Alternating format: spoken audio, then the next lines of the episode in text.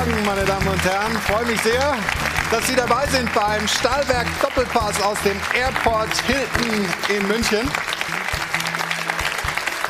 Schönen guten Morgen auch unseren Gästen hier im Studio in unserer kleinen Oase. Ja, die Bundesliga nimmt langsam Fahrt auf. Dritter Spieltag, 33 Tore in sieben Spielen. Man hat das Gefühl, die Rückkehr der Zuschauer führt zu noch mehr Emotionen. Am besten abzulesen vielleicht bei Christian Streich und seinen Freiburgern mit einem tollen Start. Besser als erwartet und auch bei Köln klappt es besser, als man gedacht hat. Sechs Punkte schon und diese Ehe zwischen Stefan Steffen Baumgart, Entschuldigung, und äh, den Geistböcken, die funktioniert bisher richtig gut. Anders sieht's aus bei der Eintracht. So also ein Stolperstart und dann natürlich noch Probleme. Spielerstreik Philipp Kostic. Die Bayern die haben gestern Abend mal wieder ihr wirkliches Gesicht gezeigt. Und das trotz der Probleme, die es ja gab mit Leroy Sané, die Pfiffe gegen Köln haben sie mitgekriegt. Er saß erst auf der Bank, dann kam er noch und die Bayern gewinnen am Ende 5 zu 0. Das war sehr, sehr überzeugend. Der Gegner, die Hertha aus Berlin, die steht mit null Punkten da und das ist natürlich nicht der Anspruch. Anspruch und Wirklichkeit klaffen da momentan noch ein bisschen auseinander. Ich freue mich deshalb sehr, dass er heute hier zu uns in den Doppelpass gekommen ist. Hier ist Carsten Schmidt, der Vorsitzende der Geschäftsführung von Hertha BSC. Schönen guten Morgen.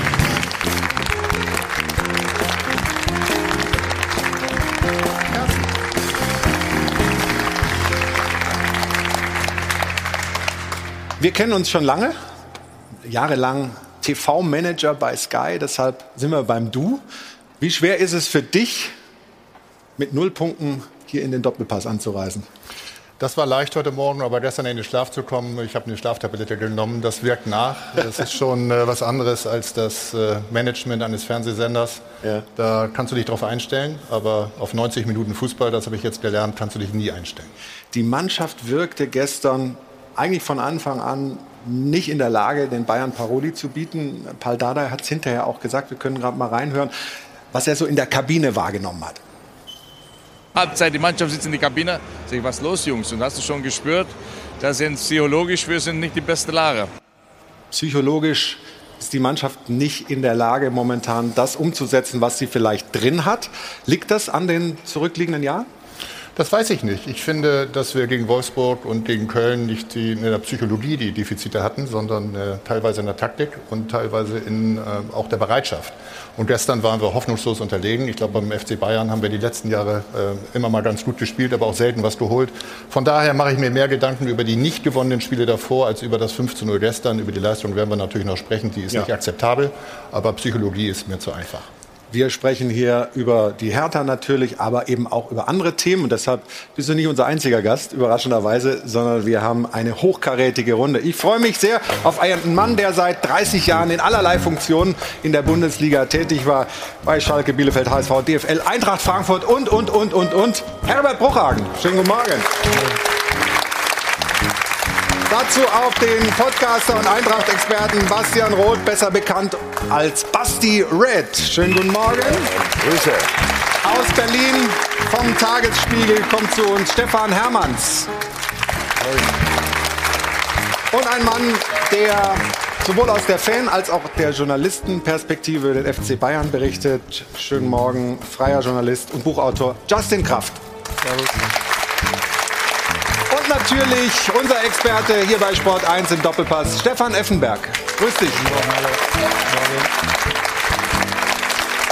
Und wer fehlt noch?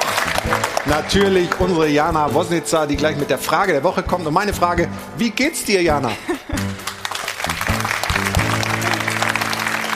Nur sonntags morgens geht's mir immer gut. Also gestern das 5 zu 0 der Bayern gegen die Hertha. Das war der vierte Sieg in Serie. Man könnte sagen, läuft bei den Bayern. Die Frage ist nur, wie lange läuft's? Reicht die Kaderbreite wirklich auch aus für die komplette Saison, inklusive der Champions League dann noch? Oder, und das ist unsere Frage der Woche, sind die Bayern auf dem Transfermarkt zu vorsichtig? Wenn wir uns die Transfers, die sie bisher getätigt haben, mal anschauen, dann ist da an Nummer eins der Transfer Dayo Upamecano und an, an Nummer zwei steht dann schon Julian Nagelsmann, der Trainer selbst. Hassan Salihamidzic hat gestern einmal mehr an die wirtschaftlichen Bedingungen der Transfers erinnert und wir wollen jetzt mal wissen, wie sehen Sie das? Stimmen Sie gerne ab unter sport1.de oder rufen Sie uns gerne an. Die Nummer ist wie immer die 01379 011 011. Ja, und ob da noch was passiert, vielleicht heute sogar bei den Bayern, darüber gibt es natürlich auch Informationen in dieser Sendung. Florian Plettenberg, unser Reporter, ist an der Sebener Straße und wird uns da auf dem Laufenden halten. Jetzt aber zum gestrigen Spiel und vor allem zu den Bayern. Das war eine holprige Vorbereitung. Dann der Bundesliga-Start, okay, Supercup gewonnen. Ich glaube, das Signal von Kimmich zu verlängern hat dann eine ganze Menge ausgemacht. Pokal war super und gestern dann auch richtig Bayern-like das Spiel in der Allianz Arena.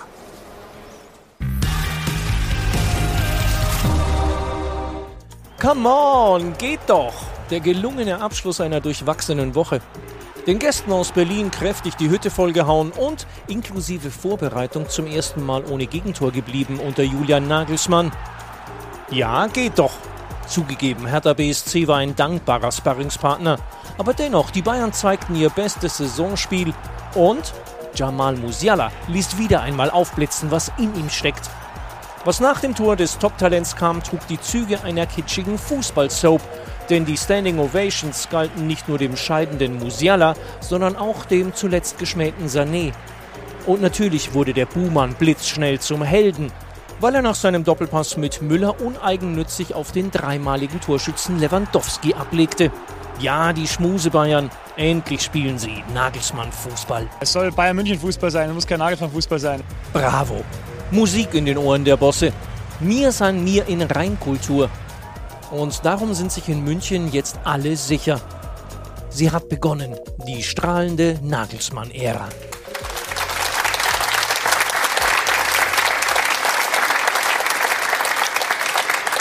Stefan, gehst du da mit? War das jetzt schon Nagelsmann-Fußball? Ja, es ist der Anfang. Es ist der Anfang. Ich war ja beim Pokalspiel gegen den Bremer SV, habe mich mit ihm kurz unterhalten. Also er ist ja auch sehr, ähm, ja, immer optimistisch, sehr selbstbewusst und das strahlt er aus und das gibt er seinen Jungs auch äh, mit auf den Weg. Wie er das auch moderiert, die Problematik mit Sané zum Beispiel. Ähm, Musiala führt da immer mehr ran mit mehr Spielzeiten. Ähm, er macht vieles richtig, aber jetzt von, es ist der Anfang einer Ära. Ja, lassen wir noch mal in, lass uns mal in den Herbst und in den Winter kommen. Ich glaube, dann kann man ein erstes Fazit ziehen. Das wäre jetzt Stand heute noch zu früh. Justin, du warst auch im Stadion. Ähm, war das jetzt schon das Gesicht des FC Bayern für diese Saison? Ich würde mich da Stefan komplett anschließen und sagen, es ist ein Anfang. Es ist sicherlich eine Leistungssteigerung ähm, ja, zu, den, zu den ersten Wochen. Äh, das war ja auch zu erwarten, dass die Bayern sich jetzt sukzessive steigern. Ähm, es war schon auch ein dankbarer Gegner. Hertha nach dem 0 zu 1, nach dem 0 zu 2 sind die Köpfe runtergegangen. Gerne. ja, aber es war ja so. Dann, dann hat Hertha halt nicht mehr viel Gegenwehr gezeigt. Ähm, ich glaube, die Bayern hatten trotzdem noch einige unnötige Ballverluste in ihrem Spiel. Gegen den anderen Gegner wäre das vielleicht härter bestraft worden. Ähm, aber es ist wieder ein Fortschritt im Vergleich zu den letzten Wochen. Herbert, wie stark sind sie denn, die Bayern jetzt? Also man kann sich ja so langsam ein Bild machen von dieser Truppe? Ja, man hatte ja äh, doch nach dem ersten Spieltag äh, die Hoffnung, äh, dass Leipzig äh, respektive Dortmund den Bayern im Nacken sitzen würden. Das wünscht sich ja die gesamte Bundesliga, dass wir mal einen Wettbewerb haben um die Meisterschaft. Ich befürchte, dass es wieder so kommen wird wie immer, dass der FC Bayern einfach zu spielstark ist und so individuell zu große Qualität hat. Stefan, gehst du mit? Ja, oder?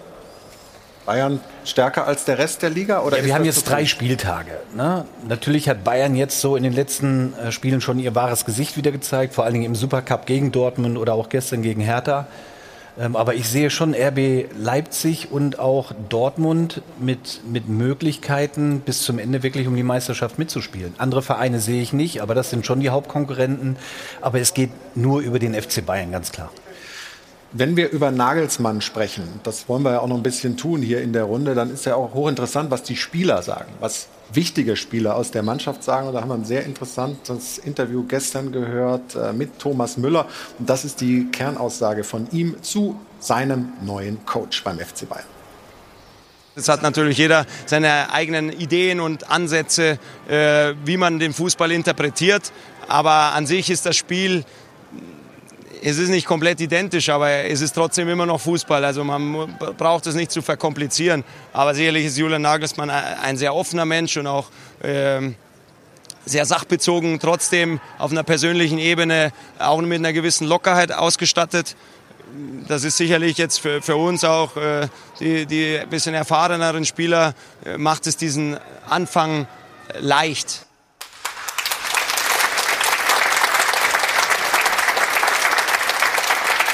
Aber da sagt er schon eine Menge, ne? Ja, er hat eine Menge gesagt, ganz klar. Manuel Neuer hat ja gesagt, ähm, er kommt viel über Analysen. Was ja richtig ist, sage ich jetzt mal, bei Hoffenheim, bei RB Leipzig, bei Bayern München hast du natürlich Weltklasse-Spieler. Du musst jetzt keinen Lewandowski mehr sagen, wie er sich zu verhalten hat im Strafraum oder Müller sagen, was seine Laufwege sind. Wenn er das denn noch schafft, ähm, dann wird er relativ schnell die Mannschaft auch im Griff haben und die Mannschaft wird ihm dann auch folgen. Er darf den Fußball nicht verkomplizieren, das hat äh, Thomas gerade gesagt, und schon gar nicht beim FC Bayern, denn dann bist du auf jeden Fall auf dem richtigen Weg. Diese Diskussion mit Sané, den Pfiffen, wo ist der in der Mannschaft gut aufgehoben, ist Musiala der bessere Mann? Wie nimmst du das aus ein bisschen der Entfernung wahr? Es ist merkwürdig, weil ich habe eigentlich gedacht, dass Sané ein richtig geiler Transfer ist und der das Bayern-Spiel noch beleben kann. Aber wenn du so eine Alternative wie Musiala hast, dann sind die Diskussionen meiner Meinung nach unnötig. Und diese Pfiffe sind unnötig gewesen, das hat Nagelsmann ja auch gesagt. Ich finde es auch ganz ehrlich, ich als Frankfurter würde Sané sofort nehmen. Also Digga, wenn du es hörst und keinen Spaß mehr in München hast, wir würden ihn sofort nehmen. Ich glaube, das sind Randdiskussionen. Ich glaube, die Hauptdiskussion habt ihr schon geführt. Man wird sehen, was Nagelsmann dort aufbauen kann. Ich habe ein bisschen Angst, weil ich natürlich jetzt kein sofort Eigeninteresse habe, dass Bayern unglaublich erfolgreich wird. Aber ich glaube, für die Bundesliga wird es locker, locker, locker reichen. International finde ich, glaube ich, viel, viel spannender, weil da kommen für mich die Stichproben und da kommen auch irgendwann Niederlagen. Und dann kommt es darauf an, wie kann er das moderieren? Das ist ein junger Kerl. Der ist jünger als ich, das macht mich ein bisschen fertig. Der muss dann quasi diese Weltstars moderieren, wenn die dann verlieren. Und wir hatten die Diskussion, Kovac kann ein Lied davon singen, was in München los sein kann. Ich bin sehr, sehr gespannt, wie er das macht, weil meiner Meinung nach hat er von seiner Art her, ich glaube, er denkt, dass er sehr, sehr lustig ist, ist aber, glaube ich, nicht. Und ich glaube, dass wenn es mal nicht läuft. Wer? Nagelsmann findest du nicht lustig? Nee. Also ich glaube, ich glaube, dass er denkt, dass er lustig ist und dass er sich gut anziehen kann. Das stimmt beides nicht. Er ist ein unglaublich geiler Trainer. Was, müsste der so eine, müsste eine Kappe quer haben, oder? darauf konzentriert.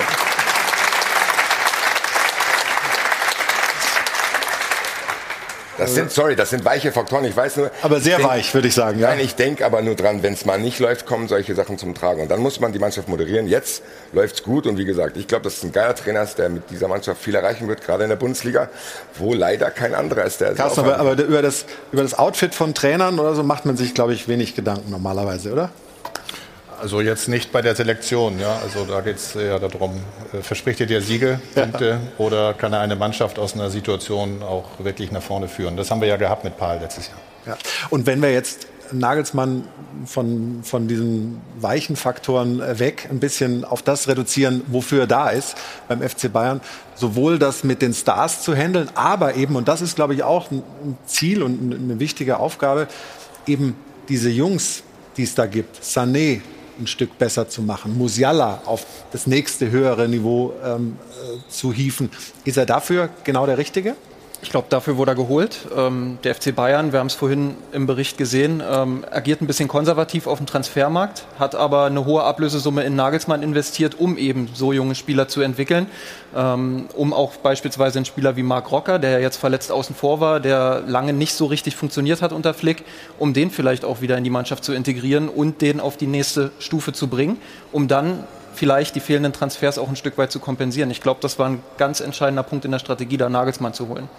Gestern die Auswechslung dann von Musiala nach seinem Tor gab Standing Ovations äh, in der Allianz Arena, aber eben auch dann äh, Sané, der reinkam, keine Pfiffe und der hat es ja dann auch gut gemacht. Glaubst du, Stefan, dass Leroy das schafft. Also es ist klar, diese Saison, er muss liefern. Das sagen die Bosse beim FC Bayern auch. Wir erwarten jetzt von ihm was.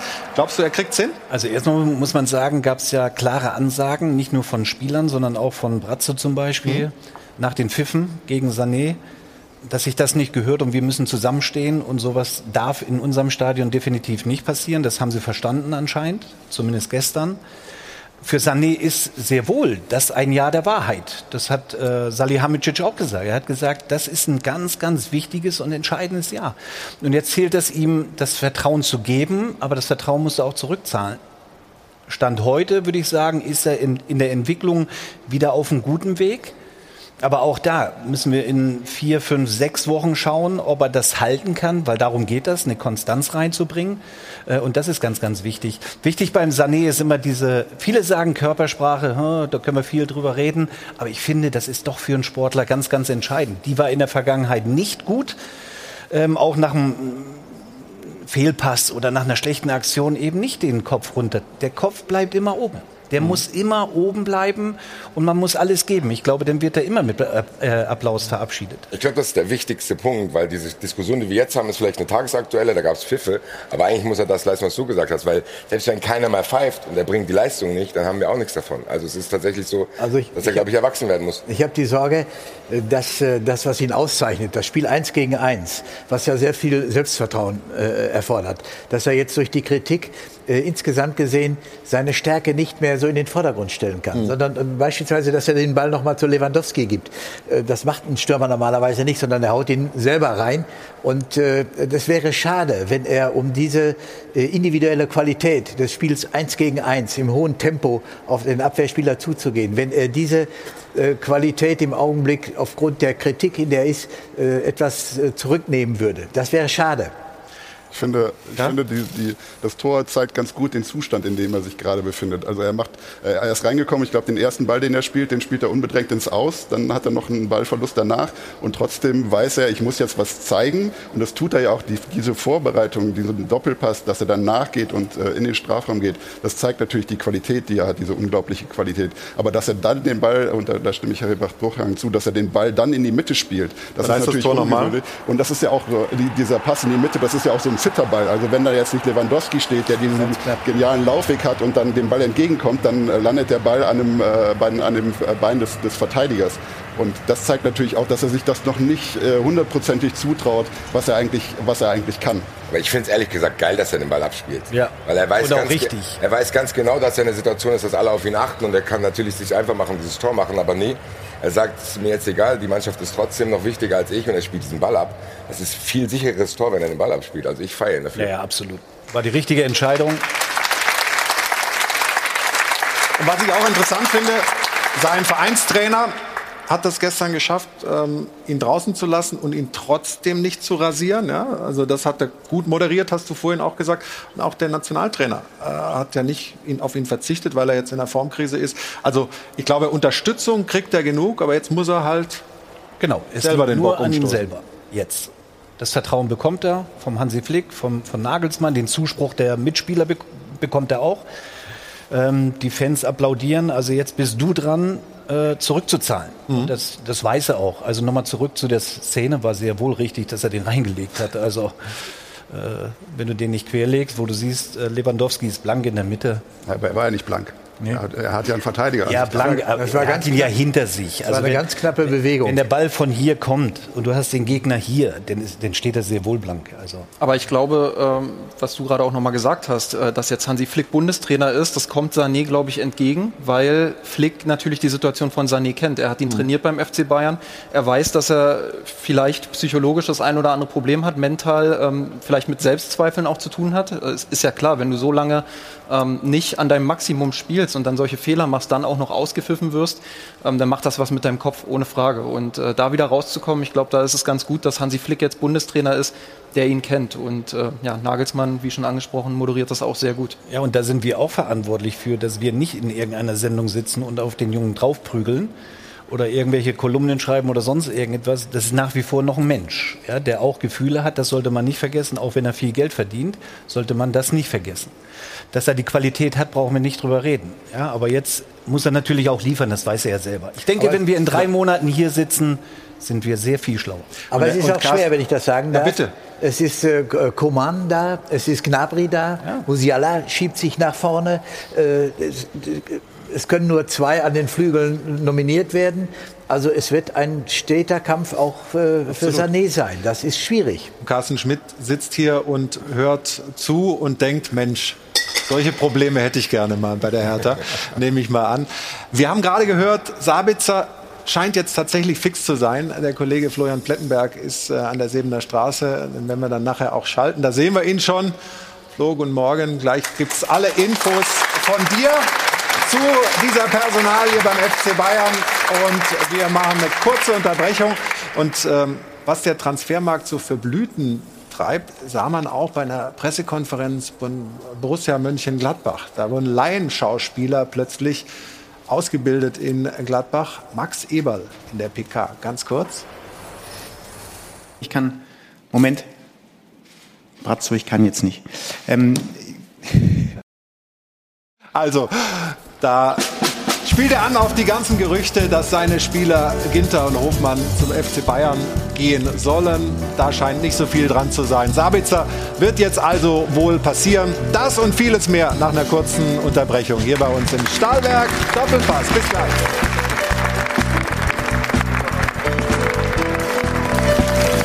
Kommen Sie mit rein ins Airport Hilton. Hier ist der Stahlwerk Doppelpass. Wir waren bei den Bayern und während Tayo von Hadel und Band den letzten Akkord spielt, wollen wir rübergeben an die Semener Straße und uns da die neuesten Nachrichten holen. Der Kollege Florian Plettenberg ist da. Und Plätti, ich glaube, jetzt ist es fix mit Sabitzer. Habe ich das richtig gehört? Hallo erstmal in die Runde. Also noch nicht hundertprozentig, aber zu 99 Prozent, denn die Unterschrift hier fehlt noch und der Medizincheck ebenso. Aber es gibt eine grundsätzliche Einigung. Man hat sich auf eine Ablöse von ungefähr 15 Millionen Euro geeinigt in den letzten 48 Stunden. Da kam da richtig Tempo rein zwischen den Bossen, zwischen Sportvorstand Hassan Salihamidzic und eben RB-Boss Oliver Minzlaff. Und so wechselt dann der nächste Spieler bald dann von Leipzig nach München. Und Julian Nagelsmann, der bekommt seinen absoluten Wunschspieler fürs zentrale Mittelfeld. Okay, also 99 Prozent nehmen wir mal mit. Medizincheck wird er noch bestehen und die Unterschrift wird er auch noch drunter setzen. Also wir gehen davon aus, Sabitzer wird also ein Bayern-Spieler. Was ist denn an den anderen Dingen dran? Wir hören ja ähm, Hofmann, wir hören Ginter. Kannst du da auch noch mal so ein bisschen Licht ins Dunkel bringen? Also der FC Bayern macht es natürlich auch den anderen Vereinen gleich und schaut natürlich, ja, welcher Nationalspieler, welcher Spieler mit Qualität könnte uns verstärken und im besten Fall sogar ablösefrei. Deswegen kündige ich schon mal an, das Jahr 2022, das wird es in sich haben. Denn wenn dann eben alle Spieler auf dem Markt sind, die jetzt den Verein nicht wechseln, das wird noch richtig interessant. Und Matthias Ginter war so ein Spieler, deutscher Nationalspieler, kann hinten alles spielen, hat ja auch bei Han, oder Hansi Flick, sage ich schon, bei Jogi Löw in der, im Nationalteam sehr oft rechts verteidigt. Und das ist natürlich etwas, was die Bayern sehr gereizt hat. Man hat sich über diesen Namen unterhalten intern. Auch mit Julian Nagelsmann hat man sich über Matthias Ginter ausgetauscht. Aber ein Wechsel in diesem Sommer ist kein Thema. Das hat ja auch vorhin der Max Eberl auch bei Bild bestätigt, dass das eben kein Thema ist, einfach auch aufgrund der Kosten. Und das Gleiche ist bei Jonas Hofmann, ein Spieler, den Julian Nagelsmann auch sehr schätzt, aufgrund seiner Vielseitigkeit. Aber auch da ist der Preis einfach sehr, sehr hoch. Er hat ja noch einen Langzeitvertrag. Und deswegen kann man davon ausgehen, dass Sabitzer jetzt in dem Endsport des Transfermarkts bis Dienstag so der letzte kostenintensive Transfer des FC Bayern sein wird. Personalpolitik ist zum einen Transferpolitik, aber auch eben Verträge verlängern mit Spielern, die da sind. Kimmich hat das ja alles selbst verhandelt, ist verlängert worden bis 25. Wie sieht es denn bei Leon Goretzka aus? Der ist ja gestern von Nagelsmann sehr gelobt worden und natürlich auch einer der Eckpfeiler für die Zukunft des FC Bayern. Wie nah ist man sich da jetzt, was eine Verlängerung angeht? Ja, auch zu Recht. Leon Goretzka ist ja einer der wichtigsten Stützen. Also Leon Goretzka kann sich ja gar nicht mehr erlauben, den Vertrag nicht zu verlängern, weil ihm dann wahrscheinlich Josua Kimmich in der Kabine abkritscht und sich die rote Karte abholt. Nein, das ist jetzt ein Freundeskreis, der will beim FC Bayern zusammenbleiben und da wird auch, denke ich, Serge Gnabry nachziehen. Meiner Information nach wird bei Leon Goretzka nichts mehr dazwischen kommen. Da ist man sich grundsätzlich einig. Über eine Vertragsverlängerung geht es dann auch um vier bis fünf Jahre. Leon Goretzka wird dann auch bald diesen Vertrag unterschreiben. Aber auch da, das sind noch keine 100 Prozent. Das kann ich dir erst sagen, wie gesagt, wenn die Tinte dann trocken ist. Aber da passiert nichts mehr. Leon Goretzka wird es Kimmich gleich tun und langfristig beim FC Bayern dann auch das Herzstück dann im Mittelfeld auch bilden. Okay, Pletti, danke dir für die Informationen. Grüße an die Sevener Straße.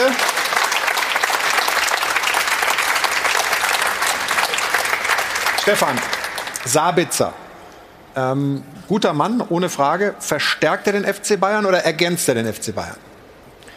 Die Frage hast du mir letzte Woche schon gestellt. Ja, aber jetzt wird es ja konkret. Jetzt wird es konkret. 99 Prozent sind keine 100, aber jetzt gehe ich mal davon aus. Soll ich die 3 Euro bezahlen? Ach, stimmt. Ja, komm ich. Ja, machst du? Mach ich. Danke.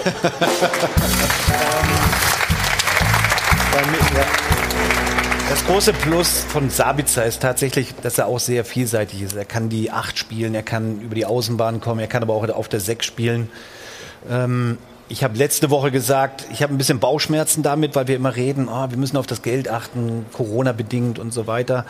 Der Junge wäre nächstes Jahr ablösefrei. Jetzt, wenn ich es richtig verstanden habe, 15 Millionen. Weiß ich nicht. Ich meine, wenn der Spieler unbedingt zum FC Bayern will und der FC Bayern will ihn haben, ob er, ob er Bayern verstärkt.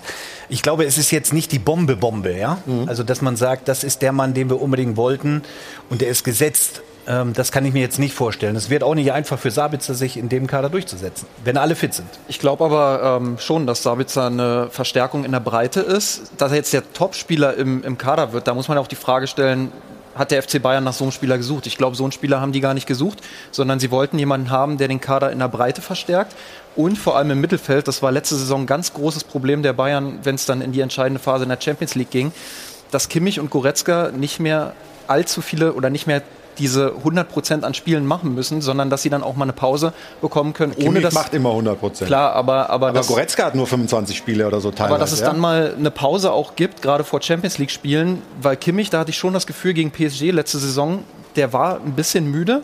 Man hat ihm das angesehen in diesen Spielen. Er war nicht bei seinen 100 Prozent. Und da kann Sabitzer äh, ohne Niveauverlust, glaube ich, in der Bundesliga ähm, und selbst in der Champions League kann der, kann der da mal reinkommen, äh, wenn er gebraucht wird. Und er ist auch sehr flexibel Aber die Frage einsetzbar. ist ja dann, wie würde Sabitzer damit umgehen, wenn er zwei oder dreimal hintereinander auf der Bank sitzt? Aber das wird er doch wissen, dass, dass, dass er nicht zum FC Bayern kommt als Stamm, Stamm, Stamm, wie hast du gesagt, als Bombe, Bombe, also sage ich als Stamm, Stammkraft, ähm, sondern dass, die haben 50 Spiele in, in so einer Saison, grob, ja, wenn sie in der Champions League weiterkommen, die müssen rotieren, der wird zu seinen Einsatzzeiten kommen. Ja, aber sein Anspruch ist ja Also ich, auch bin, nicht. ich, ich habe nie rotiert, muss ich mal dazu sagen. Aber heute gibt es ja auch nicht mehr Nein, diese, ja so. diese Also- eine Stammelf. So. Also es sind ja 13, 14 Spieler, die zu diesem Stamm gehören. Und da wird natürlich immer mal wieder dann auch im Detail rotiert. Mhm. Und da ist Sabitzer, glaube ich, einer dieser 13, 14, der da ganz gut reinpasst in diesen Kader. Also, aber, aber, aber ein Kimmich, also ein Kimmich oder Goretzka, die setzen sich ja nicht in Champions League Spielen auf die Bank, damit sie sich ein bisschen erholen können für die Bundesliga oder andersrum für die Bundesliga oder in der Bundesliga auf die Bank für aber, die Champions League. Aber sie haben ihn aus irgendeinem Grund geholt, Stefan, also weil sie glauben, dass sie ihn ich brauchen. glaube schon, dass du recht hast mit der, mit der Breite im Kader. Das muss natürlich der Spieler dann auch akzeptieren. Also Breite im Kader heißt für mich eben, dass du sehr wohl des Öfteren auf der Bank sitzt. Sabitzer Wenn er das nicht akzeptiert, dann Ja. ist ja okay. Aber Leipzig wird geschwächt und wir wollen noch den Wettbewerb um die Meisterschaft haben. Das ist doch aber ein Jetzt typisches Bayern-Thema, dass sie bei der Konkurrenz äh, wildern. Ja, aber ich denke mal, dass auch aus Sicht von Leipzig, ich finde das enttäuschend. Ich finde es enttäuschend für den Wettbewerb. Äh, Dass sie ihn nicht halten? Dass sie ihn nicht halten, ja. Auch, Nee, dass er nicht selber bleibt, auch von an alleine. Das hast du letzte Woche Auch gesagt. der Ja, Er 15 bleibt Millionen. von alleine. Er ist Kapitän Ja. und noch, nicht mehr lange, wahrscheinlich in zwei Stunden nicht mehr. Denn war Kapitän, äh, war Kapitän, Führungsspieler, unangefochten. Aber du weißt selber, was der FC Bayern für eine Strahlkraft hat. Der will Titel gewinnen und so weiter. Das hat er bei Leipzig, ist das halt äh, Er unweit hätte ja im schwieriger. letzten Jahr haben können, Pokalfinale. Haben Ja. sie nicht geschafft. Aber nochmal aus Clubsicht, aus Bayern-Sicht, ähm, Sabitzer kann ja nicht nur auf der 6 oder auf der 8 spielen, er kann ja auch offensiver spielen und Mhm. ist flexibel einsetzbar. Und ich glaube, das war auch ein Kriterium, warum der FC Bayern gesagt hat, wir holen diesen Mann, weil er mehrere Positionen auch bekleiden kann. Aber wenn wir über Sabitzer als Ergänzungsspieler reden, dann haben wir, glaube ich, schon den Bayern-Kader eingeordnet. Das ist ein geiler Kicker, den du jetzt für 15 Millionen kriegst, klar, weil er nur noch einen Vertrag hat. Aber das ist schon, ich glaube, den darf man nicht unterschätzen, Sabitzer. Ich habe irgendwie das Gefühl, der geht hier so ein bisschen unter, als hätten die Bayern irgend so einen Rando geholt. Naja, wir, wir, wir hören halt äh, Ronaldo, Messi und so weiter und dann wirkt Sabitzer jetzt ein bisschen kleiner, ja, so im internationalen Vergleich. Aber wir haben ja, glaube ich, eingeordnet, War das dass, aber nicht dass mit Kimmich und Goretzka ähnlich? Ja, du hast völlig recht. Äh, Gerade bei. Goretzka war es so, da haben viele gedacht, ob, ob der sich überhaupt durchsetzen wird bei den Bayern. Und jetzt ist er eine absolute Stütze. Eine Sache noch. Ähm, Nagelsmann hat gesagt, also ich gehe zum FC Bayern, aber ich hole jetzt, ich nehme jetzt nicht ganz Leipzig mit. Jetzt holt Ja. er doch noch mal einen, ja? Hat nicht ganz funktioniert. Nur halb, halb Leipzig. Ja. Ganz Leipzig ja noch nicht. Ja, ist, das, ist das ein Wortbruch von, von Nagelsmann? Ja gut, im Augenblick äh, äh, bei einem, äh, der Anbahnung eines Transfers, da muss man schon ein bisschen sibyllinische Sprache äh, davon Gebrauch machen. Das ist ja nicht so einfach. Er kann ja nicht sich hinstellen und sagen, ich will den unbedingt haben. Äh, ja, aber muss man, ganz kurz, das will ich mal fragen, kann man dann einfach nicht gar nichts sagen? Ja, man das weiß ist schwierig, ja noch, weil wir werden nochmal ja gefragt und nochmal gefragt. Wir geben ja alle keine Ruhe. Da ja. muss ich ja ehrlicherweise uns, äh, muss man die eigene Nase fassen. Und äh, solange äh, ein Transfer auch noch in der Anbahnung noch nicht äh, sehr konkret ist, äh, dann bedient man sich dieser, dieser Sprache. Das ist üblich. Ein Satz noch zu Kimmich. War das ein wichtiges, ein extrem wichtiges Signal? Und der Junge hat es ohne Berater gemacht. Auch das fand ich ja spannend. Ja, ne? dafür habe ich ihn gefeiert. Auf jeden Fall sprechen wir nachher auch noch mal ein bisschen im größeren Transferzusammenhang drüber. Jetzt aber langsam rein ins Spiel. Carsten, es wird nicht unbedingt nur schön für euch, aber du hast das gestern im Stadion ja auch schon alles gesehen. Jetzt kommen wir zur Szene der Woche und Jana. Der Spielzug der Woche wird präsentiert von Stahlberg. Für jeden Job das passende Werkzeug. Fast. Spielzug der Woche. Aber die Szene der Woche, die machen wir später auch noch. Wir schauen aufs erste Tor im Spiel Bayern gegen Hertha. Ganze sechs Minuten hat es nur gedauert. Es war übrigens auch das erste Tor von Thomas Müller in dieser Bundesliga-Saison. So, wir schauen mal drauf. Es ist hier die entscheidende Szene von Gnabry im Mittelfeld mit der Ballbehauptung. Dann geht's über Musiala auf Davis und der dann mit der Hereingabe auf ja, Thomas Müller. Den hatte man eigentlich vorher gar nicht so auf dem Zettel, denn Lewandowski lässt ihn da ganz gut durch. Stefan, du hast eben gesagt, der ist blank. War das der mannschaftsdienliche Lewandowski, den wir da gesehen haben? Auch das kann er, auf jeden Fall. Ich finde aber hier in der Szene, was zum Tor führt, entscheidend war jetzt Gnabry. Ja, das sind, sind eigentlich 50 Prozent des Tores, wie er sich da durchtankt. Da haben sie jetzt ein bisschen Glück gehabt, aber diese Spielintelligenz von Lewandowski eben das Bein zu heben oder durchzulassen. Müller mit der Innenseite. Carsten, was sagst du? Lieber nichts, oder? Du, es ist äh, so viel gestern ähm, von unserer eigenen Fehleranalyse noch aufzuarbeiten, dass ich mir das heute in Ruhe angucke und äh, ich vertraue da, dass wir aus dem Verhalten, was wir gestern gezeigt haben, in den zwei Wochen, die uns jetzt zur Verfügung stehen, viel lernen müssen, weil dann müssen wir ein komplett anderes Gesicht zeigen. Gestern haben wir defensiv es nicht geschafft, um nicht zu sagen, offensiv haben wir, glaube ich, ab der Mitte der ersten Halbzeit auch keine Umschaltsituation mehr gehabt. Viel zu tun. Aber wir hatten vorhin die Frage, ob äh, der FC Bayern schon Nagelsmann Fußball zeigt. Ich glaube, das war eine Szene, die hat man von seinem Hoffenheim damals, von seinem Leipzig damals auch häufig gesehen. Balleroberung auf der Außenbahn und mhm. dann diagonal rüber auf die andere Seite. Ähm, ganz schnell und auch äh, präzise gespielt. Bisschen Glück gehabt, aber das war schon ein Element, wo man sagen kann, das war Nagelsmann Fußball. Und jetzt sagt Jana noch mal, was das für eine Rubrik war. Es war der Spielzug der Woche. Der Spielzug der Woche wurde präsentiert von Stahlwerk. Yippie je.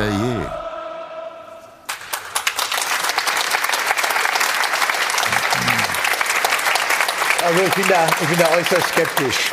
Also ich habe das äh, äh, zu oft erlebt, Tedesco-Fußball, Hyballa-Fußball, Nagelsmann-Fußball, be careful. Also ja. ich äh, äh sage mal, Fußball hat es immer schon gegeben, Spielverlagerung hat es immer schon gegeben, den Ball durchlaufen lassen hat es immer schon gegeben. Also äh, ganz langsam herantasten an den Trainer Nagelsmann. Also, aber so schlecht hat das ja jetzt gar nicht... Nein, aber diese, der, der Fußball. Der Hype geht dir zu, zu ja, schnell durch die Decke. zu denken und jetzt ein, ein, eine tolle Spielsituation von Gnabry eingeleitet, jetzt als Nagelsmann Fußball zu bezeichnen, da, so weit äh, bin ich noch nicht. Na gut. Dann gucken wir uns mal jetzt weitere Szenen aus diesem Spiel an. Und eigentlich, Carsten, fing das für die Hertha gar nicht so verkehrt an. Ähm, es gab eine Chance, gleich zu Beginn Davy Selke von Leon Goretzka da irgendwie ins Spiel gebracht. Na, da kann es ja dann eigentlich auch mal klingeln, wenn er noch ein paar Schritte geht vielleicht. Oder kreuzt, ne? Ja, ja genau. Wenn er kreuzt, hat er zwei Chancen. Entweder kommt er vorbei oder wird belegt. Ne? Ja. Also Stefan Hermanns in dem Fall, ich glaube, im Training wird er den machen. Da geht er noch ein paar Schritte vielleicht. Ähm, ja, hat mich jetzt auch ein bisschen gewundert. Also man hatte so das Gefühl, ähm, er, er, selbst wird schon ein bisschen langsamer, als hätte er irgendwie ein bisschen Schiss vor, den, vor dem Torhüter, der da vor ihm steht und dem Verteidiger, der äh, eigentlich noch hinten dran ist. Ähm, ja, das kann man, kann man besser lösen, auf jeden Fall. Sollte man auch besser lösen. Also das war ja im Grunde genommen ein tödlicher Pass, den Goretzka da gespielt hat. Mhm. Ähm, den kriegt man gegen die Bayern nicht allzu oft und dann irgendwie so die Geschenke muss man annehmen, wenn man sie dann bekommt. Ich werfe gleich rein übrigens. Ähm, aber wir bleiben trotzdem bei den Hertha-Chancen. Die gab es wirklich nur in der Anfangsphase. So eine halbe Chance nochmal von Davy Selke, der ja eine sehr gute Vorbereitung gespielt hat. Ähm, der dann aber hier aus dem zu spitzen Winkel nichts draus macht. Aber dann kam nicht mehr viel oder gar nichts von Hertha, Stefan? Ja, das waren die zwei, zwei Situationen, wo sie ein bisschen Gefahr ausgestrahlt haben.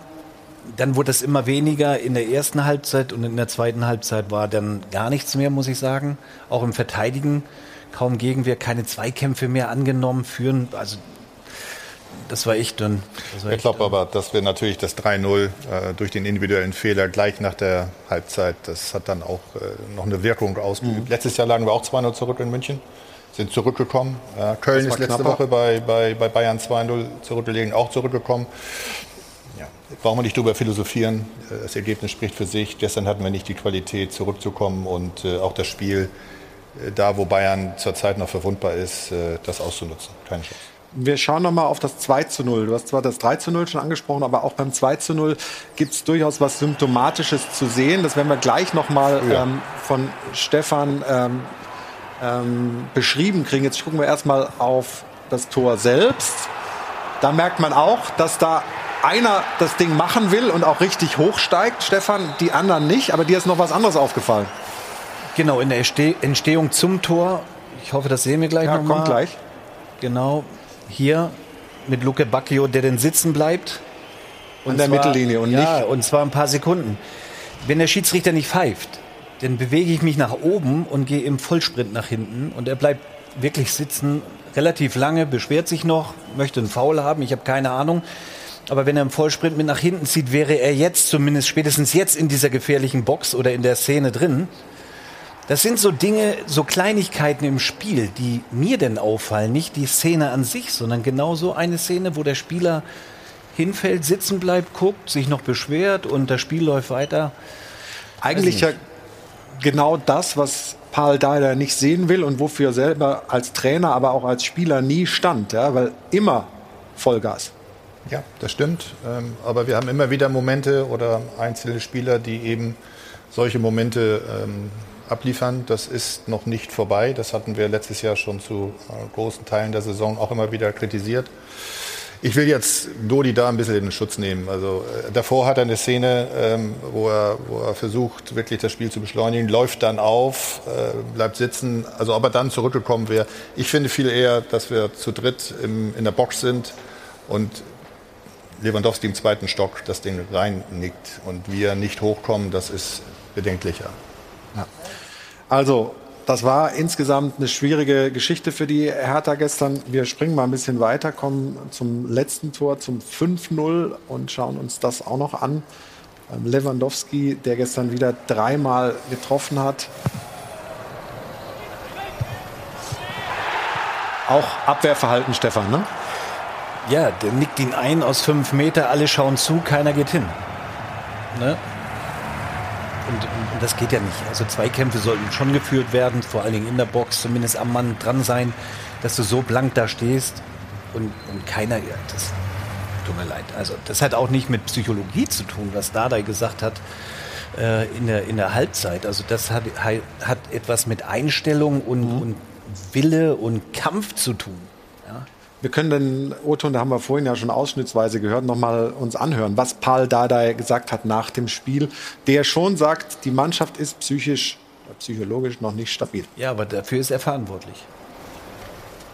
Heute gibt nichts zum Schön zu reden. Ja? Wir haben äh, von erster Minute an, wir haben null Chance gehabt, weil auch die Körpersprache auf dem Platz, die Coaching und dann die äh, Spieler hat gar nichts funktioniert. Sogar hat man gar nichts gehört.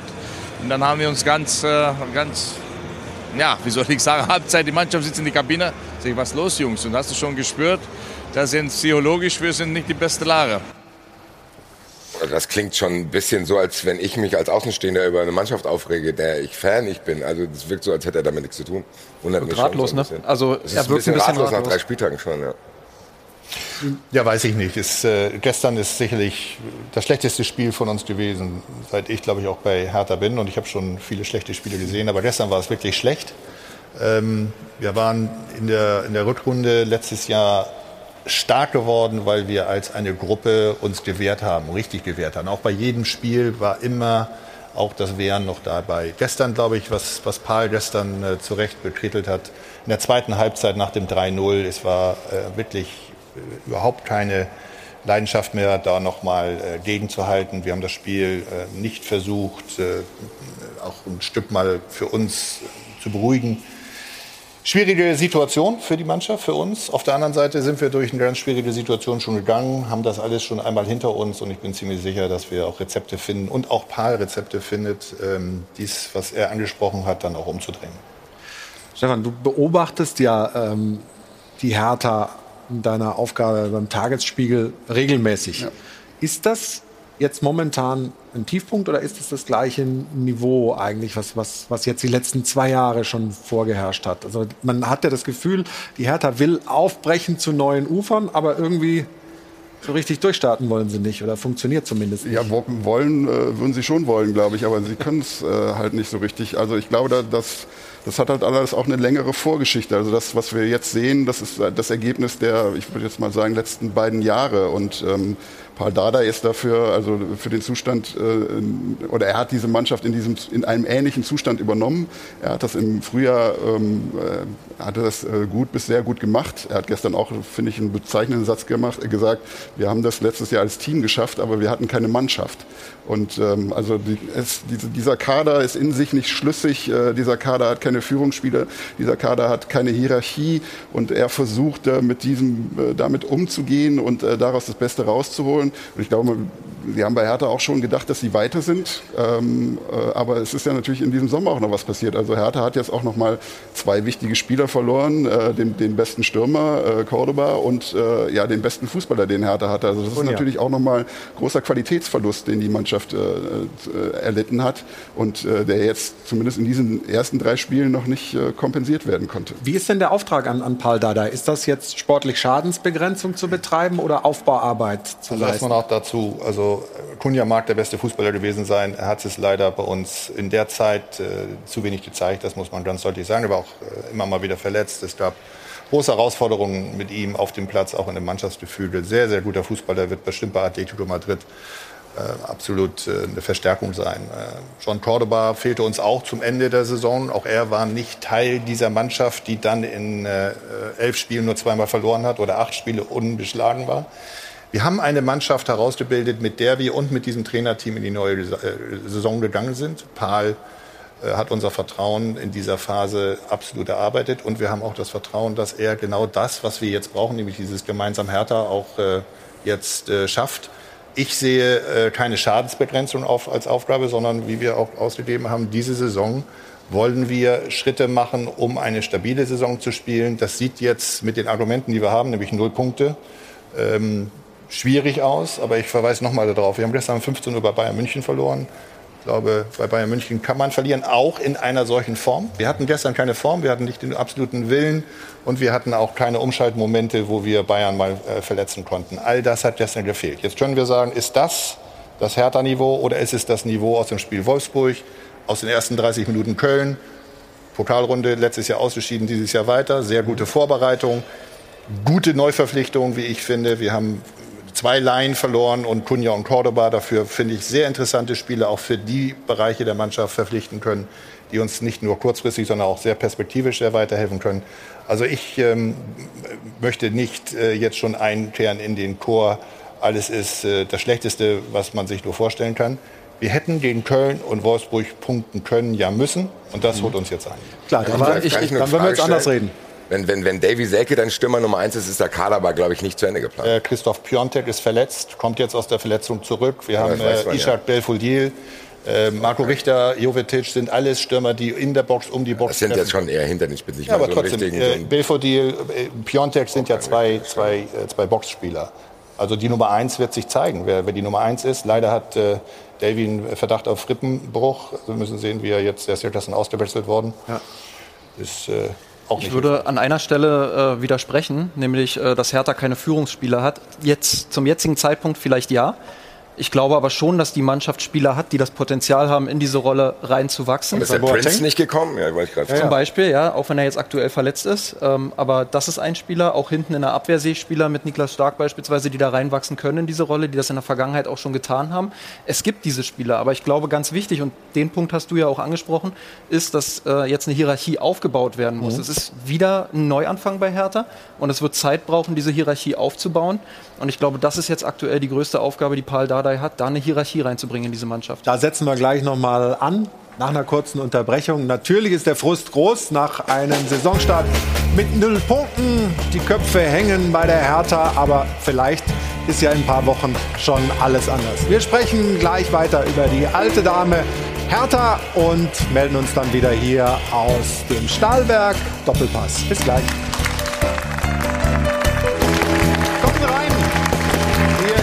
Der Doppelpass, der Stahlberg Doppelpass. Hajo von Adel und Bent. Und wir waren bei der Hertha und bleiben bei der Hertha.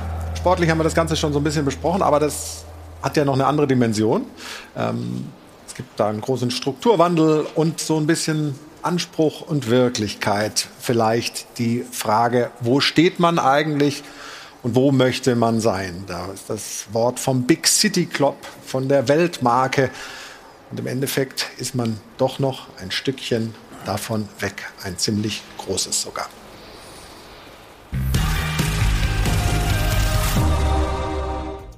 Hertha BSC hat schon zwei Jahre Dauerumbruch hinter sich, doch nicht immer auf den richtigen Positionen.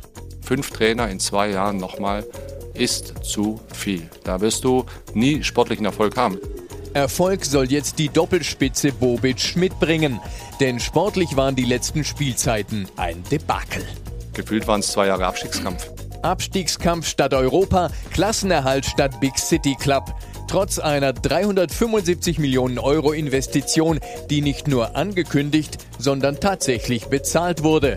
Doch aktuell ist die Hertha nicht mal ein überzeugender Hauptstadtklub.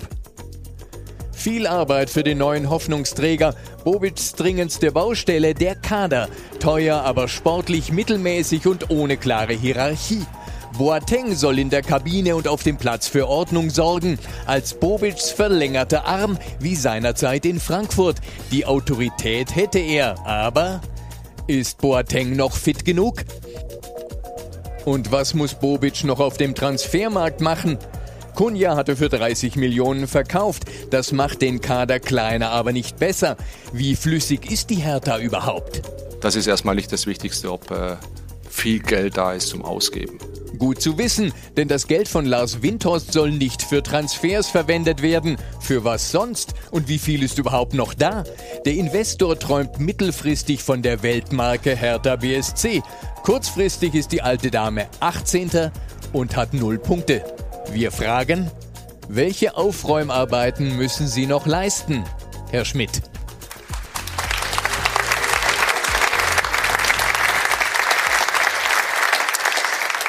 Ist noch viel zu tun? Natürlich ist viel zu tun, wenn du mit null Punkten äh, nach drei Spielen in der Bundesliga stehst und äh, du weißt, dass du eine, einen wichtigen September vor dir hast und äh, jetzt zwei Wochen Pause hast. Wir haben ähm, alle Handvoll zu tun. Aber ich glaube, die Frage geht ja nicht unbedingt äh, nur auf den Platz. Da wären mhm. auch Fredi und Paul die richtigen Ansprechpartner. Also machen wir uns nichts vor. Der, der Club äh, ist äh, seit dem Einstieg von Lars Windhorst und der Tenor natürlich ein großes Gesprächsthema in Deutschland geworden. Äh, was ich nur sagen kann, ist, dass Tenor und Lars Windhorst ähm, sehr leidenschaftlich und sehr verbindlich für diesen Club einstehen. Und äh, sich auch aus diesen Fragen, die wir hier heute diskutieren, aus den sportlichen und das, was zu tun ist, raushalten. Sie halten sich informiert. Wir haben ein großes Vertrauen zueinander.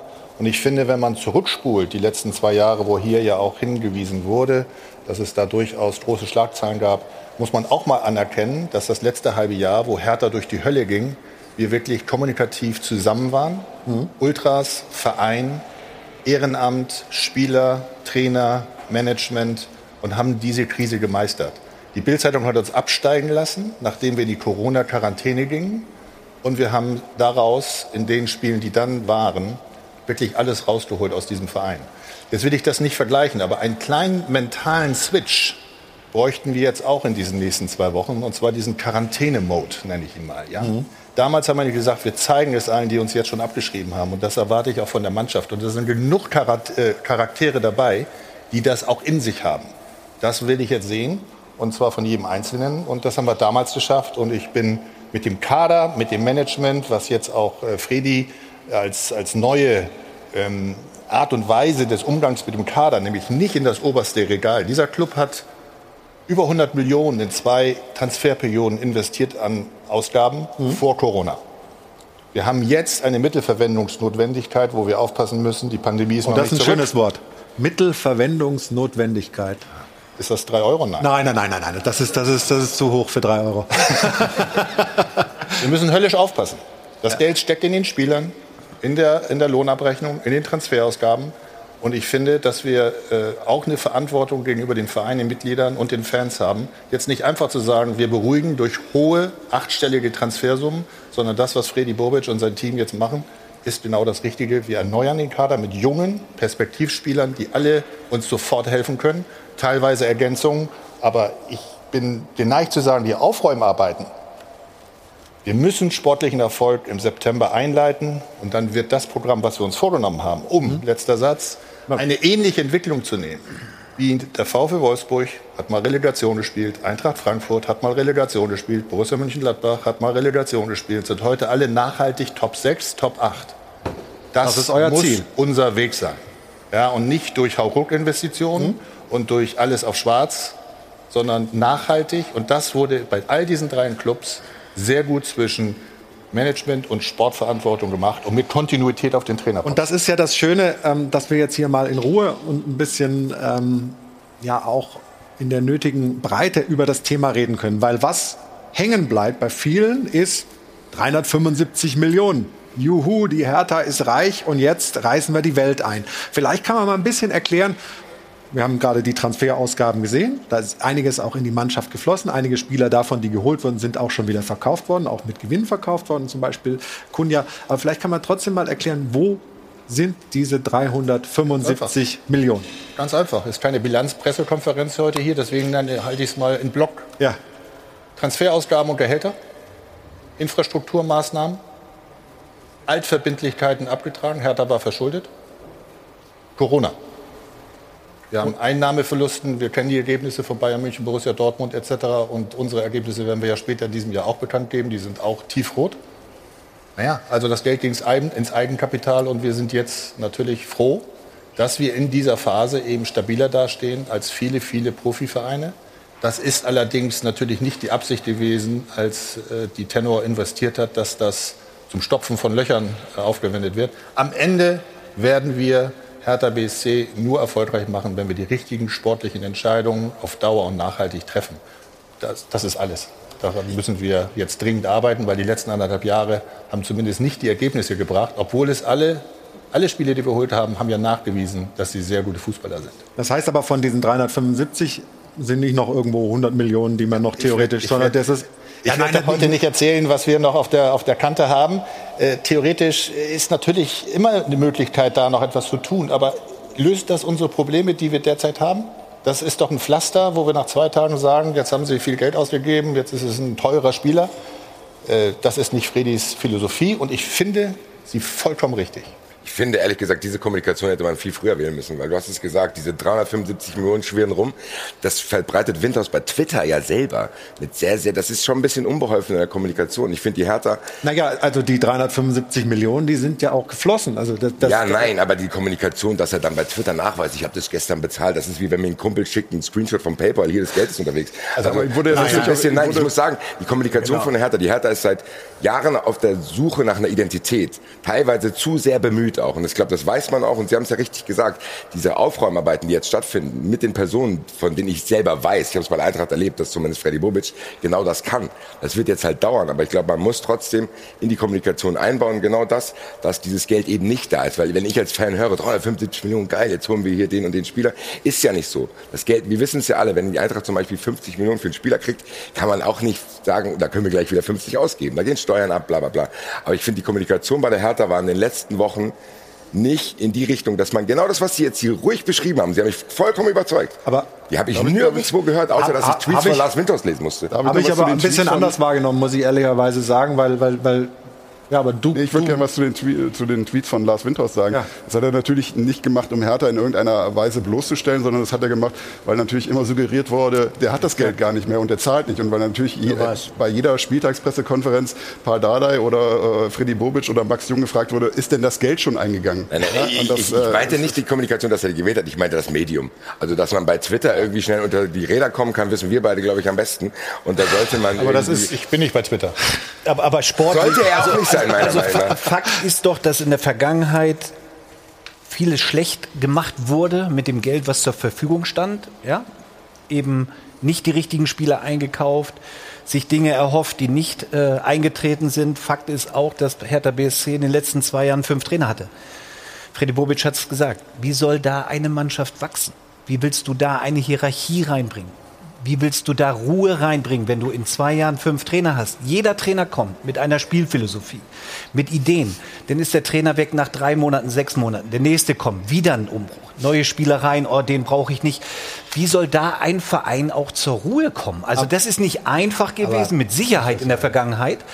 Was ich jetzt sagen würde, ist, jetzt kommt die Länderspielpause, zwei Wochen sich nochmal zu fokussieren, sich zusammenzusetzen. Dann sind zwei Gegner da mit Bochum und mit Kräuter Fürth. Die müsst ihr gewinnen. Den Anspruch habt ihr, glaube ich, auch. Und wenn die gewonnen werden, sieht die Situation schon wieder ruhiger aus und man kann sich auf die wesentlichen Dinge wieder konzentrieren. Das ist, glaube ich, ganz, ganz entscheidend. Die nächsten vier Wochen. Länderspielpause, die zwei Gegner, die du schlagen musst, weil das, was in der Vergangenheit war bei Hertha BSC, Bobic hat's gesagt, ein Kuddelmuddel, ein Durcheinander. Genau so war's.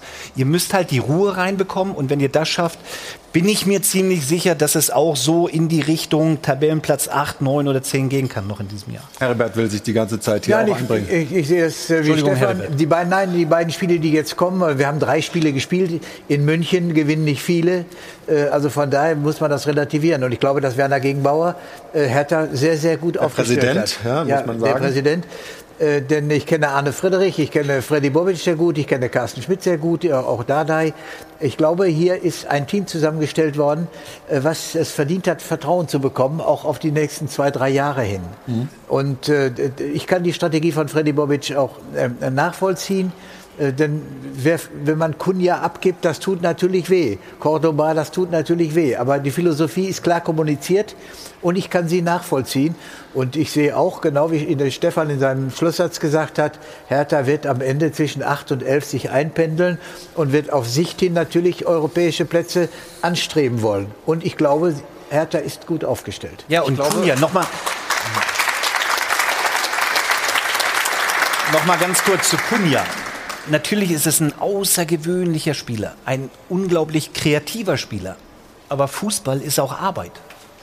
Und wenn ich nicht arbeiten kann fürs Team, ja, dann muss ich ihn abgeben. Ich glaube auch, dass bei Kunja dazu kommt, dass er nicht nur unter einem Trainer Probleme hat. Ich glaube, man darf auch nicht nur auf dem Platz, sondern es gibt auch auf dem Platz Geschichten. Da habe ich von Hertha-Fans viele Dinge gehört, die einfach gesagt haben, dann ist es am Ende so, nimm lieber das Cash und hol dir ein bisschen mehr Ruhe rein. Und Genau. ähm, das kann man absolut nachvollziehen, finde ich. Trotzdem noch mal jetzt bei der Gesamtsituation zu bleiben. Stefan, 8 und 11 haben wir jetzt gehört, so die Platzierung. Ist das das, was erstens realistisch ist und zweitens auch, was für Ruhe sorgt, auch im Umfeld? Ich glaube, im Verein ist das Problem sowieso gerade nicht. Also zumindest, dass da Unruhe herrscht. Ich, ich weiß nicht, ob das für Ruhe, äh, Ruhe sorgt, wenn man äh, in dem Moment, wo man gerade 0-5 bei den Bayern verloren hat und Tabellenletzter mit 0 Punkten ist, äh, über Plätze von 8 bis 11 redet. Also ich generell glaube ich schon, dass, äh, dass, es, äh, dass es der Weg des Vereins nach oben gehen wird, weil da äh, jetzt eine andere, andere Klarheit hintersteht, was man macht. Aber ich glaube, dass die Situation aktuell schon, ähm, auch wenn jetzt zwei Spiele kommen, die vermeintlich leicht sind, dass die Situation schon äh, deutlich komplizierter geworden ist und sie ist vor allem komplizierter geworden durch das Spiel, Spiel gestern und durch diese Niederlage. Also Paul Dardai hat äh, letzte Woche gesagt, ähm, äh, dass an ihn schon herangetragen wird äh, oder dass er das Gefühl hat, alle haben jetzt Panik, weil wir bei, bei den Bayern spielen äh, und äh, da werden wir jetzt auch verlieren. Dann haben wir drei Spiele, keinen Punkt. Er hat gesagt, ich habe keine Panik. Und ich glaube, nach dem Spiel, so wie er die Mannschaft gestern gesehen hat, denkt er zumindest noch mal darüber nach, ob man nicht ein bisschen Panik bekommen sollte. Und ähm, äh, also im Grunde genommen fängt jetzt in diesen zwei zwei Wochen mit all den neuen Spielern, die da sind und die vielleicht noch kommen, sowas wie die Saisonvorbereitung an. Also die, äh, man muss jetzt versuchen, da eine Mannschaft zu finden. Und man hat da keine sechs Wochen Zeit, wie Dada das immer in der vergangenen Saison auch beklagt hat, sondern zwei Wochen. Also ähm, das äh, ist nicht Also ich bleib so dabei. Also wir hatten ähm, gestern die Bayern, da waren wir chancenlos. Das ist anderen Mannschaften auch schon so gegangen. Ich möchte viel lieber nochmal die Spiele in Köln und Wolfsburg nochmal in Erinnerung rufen. Ähm, in Köln haben wir 30 Minuten sehr guten Fußball gespielt, die Chance auf 2 zu 0 zu stellen und haben dann das Spiel übergeben. Warum auch immer, ist besprochen worden intern. Haben das Spiel verloren in Köln. Übrigens, Köln insgesamt hat ja einen guten Start, ist also keine Mannschaft, die im Moment es den anderen Mannschaften auch sehr leicht macht, gegen Köln zu gewinnen. Führen dann gegen Wolfsburg, 70. Minute, haben viermal die Chance, das Tor um 1 zu 1 zu verhindern, schaffen es nicht und in der letzten Sekunde drei äh, Wolfsburger gegen sieben Hertaner im eigenen Strafraum 2-1 verlieren. Unerklärlich, das ist sicherlich äh, schwierig, ähm, das zu verkraften und für mich viel, viel schwieriger zu verkraften als eigentlich gestern eine Niederlage bei Bayern, die eindeutig war, wo ich mich auch nicht gräben muss, dass wir hätten gestern was holen können. Das Entscheidende ist jetzt, ist das das Niveau gestern, was wir jetzt in der Zukunft sehen, oder ist es das Niveau von Wolfsburg beziehungsweise aus der Vorbereitung und auch teilweise von Köln? Und diese Frage wird im September geklärt und das weiß das Trainerteam, das weiß die sportliche Führung, das wissen wir alle. Und wir waren schon mal vor einer ähnlichen Situation. Ich wiederhole es, viel kritischer. Und das Team hat geliefert und ich bin felsenfest davon überzeugt, dass wir es auch wieder liefern. Ich glaube, der Betrachtungszeitraum ist eigentlich auch zu kurz. Sie können sich sogar noch mehr Zeit geben. Ich glaube, viel, viel wichtiger ist, was langfristig passiert. Selbst wenn Schon. man jetzt gegen Bochum und Fürth Aber, nicht aber, wenn, gewinnt. aber du weißt doch, wie sich das dann aufheizt Natürlich, so aber ich weiter. weiß Das- auch ganz genau, dass die Eintracht zum Beispiel mal irgendwie drei Spieltage vor Schluss gegen Hoffenheim zu Hause verloren hat. Dann haben alle gesagt, die sind jetzt sicher abgestiegen und dann haben wir es noch geschafft.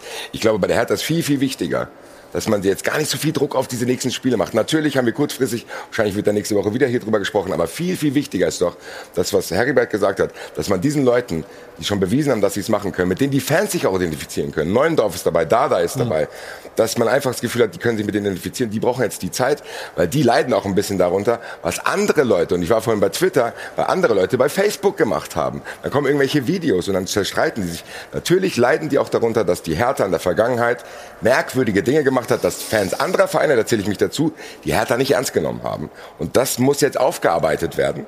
Und diesen Leuten muss man Zeit geben und da kann man nicht darüber sagen, du musst jetzt gegen Kräuter Fürth gewinnen. Natürlich kurzfristig ja. Viel wichtiger, glaube ich, für die Hertha wäre, dass man einen langfristigen Plan hat und ich glaube, wenn die Fans den sehen, wenn die Fans den mittragen, dann ist das viel wichtiger, als was im September ist. Nicht nur du bist bei Twitter, sondern Jana auch. Immer mal wieder. Jetzt zum Beispiel. Geiler Übergang. Ja? Gelernt ist gelernt.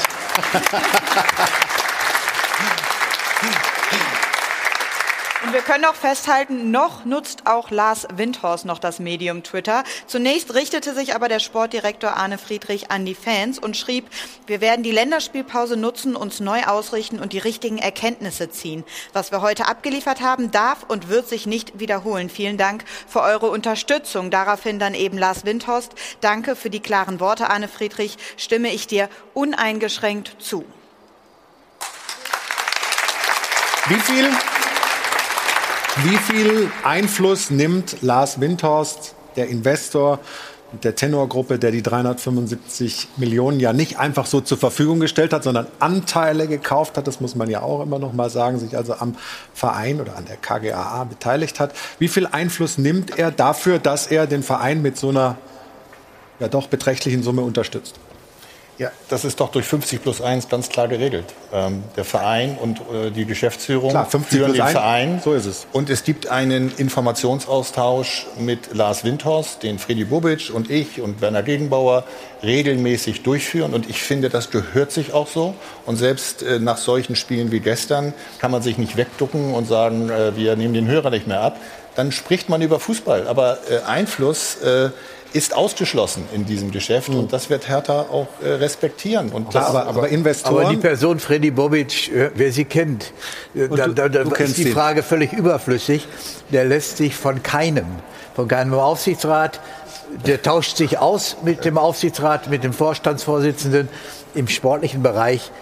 Ist er die, und, und ein Lars Windhorst, bei aller Liebe, äh, der für Hertha Großes tut, äh, Freddy Bobic hat seine eigenen Vorstellungen. Es ist auszuschließen, dass Lars Windhorst auf den sportlichen Bereich. Aber was man ja schon kann. sagen muss, wenn jemand investiert, dann macht er das, um damit Geld zu verdienen. Letztlich Also. sozusagen sein Investment zu vermehren. Da draußen steht, äh, stand vorhin eine äh, Long-Distance-Relationship an so einem äh, Werbeschild da draußen. Ja. ja. Und ich, genau das hat Lars Windhorst also der mir, Zeithorizont als, ist als lang. die Gespräche letztes Jahr auch äh, zu dieser Besetzung, dieser Rolle geführt haben, die ich seit 1. Dezember habe. Das war sein Statement. Er sagte, ich bin bei Hertha BSC für immer und ich will, dass das zu einem mittel- und langfristigen Erfolg wird. Wir haben uns die Finger verbrannt mit Aussagen Europa. Wir haben dieses Jahr ganz klar intern festgelegt, dass diese Saison nichts mit Europa zu tun hat, sondern eine Saison ist, die anerkennt, was letztes Jahr war, nämlich hauchdünn dem Abstieg entkommen, 14. Und dass diese Saison eine Verbesserung dieser Position in einer hoffentlich dann ähm, nachhaltig sich verändernden ähm, äh, sportlichen Leistung in den nächsten Jahren ist. Das trägt er voll mit. Und natürlich, wenn ich ein Investment im Kleinen oder Großen mache, bin ich doch leidenschaftlich mit meinem Investment verbunden und habe auch Meinungen. Aber ein Riesenunterschied ist zwischen Meinungsaustausch und Einflussnahme. Und da stimme ich äh, äh, Heribert äh, zu. Einflussnahmen, unabhängig von Freddy Bobic, können nicht stattfinden. Ich glaube, Herthas Hauptproblem ist, und das liegt halt in der Vergangenheit, das, was äh, Basti gerade schon gesagt hat, dass sie damals mit Big City Club und wir wollen nach Europa, wir wollen das Ding total groß aufziehen. We try, we fail, we win. So eine, so eine Sache, das, das fällt ihnen heute auf die Füße, glaube ich. Ich glaube, so wie sich der Verein heute präsentiert und wie sich auch Carsten Schmidt hier heute präsentiert, Ja. ist es eine ganz andere Nummer. Aber dadurch, dass man eben diese Vergangenheit im Kopf hat, ja, da, da fällt es dann halt schwer, äh, ihnen das abzukaufen, wenn sie kleine Brötchen jetzt backen. Und auch, was Basti gesagt hat, mittelfristig, langfristig, das zählt und da muss der Club sich weiterentwickeln. Und ich glaube, es gibt dafür eine Basis, auch wenn es jetzt gerade nicht gut aussieht. Aber es ist ja auch die Frage, wie man Einfluss äh, definiert. Also, dass Lars Windhorst natürlich nicht entscheidet, welche Spieler geholt werden, das ist völlig klar. Und ich glaube auch, dass die neue Vereinsführung äh, einen sehr gut, äh, also ihn, ihn sehr gut, äh, in Anführungsstrichen, im Griff hat. Also, dass man da einen, einen Modus Vivendi gefunden hat, wie man miteinander umgeht, dass man miteinander redet. Das war vorher nicht so der Fall. Aber, und das war nämlich am Anfang so. Da hat Windhorst den Verein, auch wenn er nichts, also de facto äh, oder, oder de jure nichts zu sagen hat, zum Teil vor sich hingetrieben. Diese Investitionen, die im Winter 2020, also wenige Wochen vor Corona, was man natürlich nicht wissen konnte, getätigt wurden, sind natürlich auf seine, äh, auf seine Einlassungen zurückzuführen. Der, der, der, also dieser Begriff Big City Club, den hat ja nicht Hertha erfunden. Das ist ein Begriff, den, den Lars Windhorst geprägt hat. Er hat den benutzt, wenn man jetzt bei, äh, also es heißt ja nichts anderes als Großstadtverein, aber es ist natürlich anders gemeint. Aber das war sein Anspruch. Er hat von Champions League gesprochen, regelmäßiger Teilnahme an Europa und hat damit äh, im Verein auch äh, äh, dazu geführt, dass äh, ja, unvernünftige Dinge gemacht wurden, die Hertha äh, jetzt auch in dieser Corona-Situation auf die Füße fallen, weil natürlich nicht nur 77 Millionen Euro ausgegeben worden sind an, an Ablöse, sondern die Spieler natürlich auch eine Menge Geld kosten und die, äh, die, die Gehälter bekommen, die man heute wahrscheinlich nicht mehr bezahlen würde. Ja. Wir haben doch alle die Sehnsucht, dass Berlin als Hauptstadt 3,8 Millionen Menschen einen, einen starken Fußballclub hat. Zurzeit ist es äh, Union, das muss man einfach sagen. Die haben äh, zurzeit die Nase vorn auf dem, auf dem Spielfeld. Das müssen wir korrigieren. Ähm, das ist äh, sicherlich für uns die größte Motivation, die ich auch persönlich habe, dass wir das wieder korrigieren. Das ist schon anstrengend genug, sage ich mal. Und Lars wollte damit ausdrücken, dass Berlin, und ich weiß auch, dass es eine seiner Motivationen ist, in der Welt nicht nur für Kultur, Wissenschaft, Politik, ähm, eine Demografie, um die sich wirklich die ganze Welt ähm, auch ein bisschen neidisch ist, wie Berlin in der Welt dasteht. Aber es steht nicht für einen Fußballverein. Und ich glaube, dass dieses Big City Club in der Fußballkultursprache natürlich das maximale Reizwort war, weil Big ist immer natürlich schon mal per se eine, eine, eine Hausnummer, wenn man die ansagt. Es ist nichts anderes als die Sehnsucht von allen Berlinern, einen Fußballclub zu haben, für den man wieder ins Olympiastadion geht und das voll macht. Und das war ja möglich in den letzten Jahren und das werden wir. Und das ist unser äh, gemeinsames Vorhaben von Fredi, von Paul Keuter, Tom Herrich, Ingo Schiller, von mir, von Werner Gegenbau, von uns allen. Da sind wir uns alle einig. Die Geschwindigkeit kann man im Fußball, das habe ich auf dem harten Weg gelernt im letzten halben Jahr, leider nicht direkt immer beeinflussen. Darf ich zahlen? Was du pflanzt, wirst du ernten. Nur der Zeitpunkt ist ungewiss. Oh, ja. also fast ein bisschen Hochkultur hier. Gefällt mir.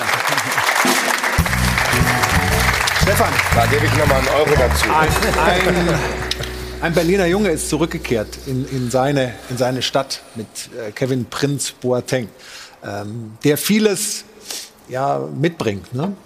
der eine Mannschaft wahrscheinlich irgendwie mitreißen kann. Das haben wir in Frankfurt erlebt.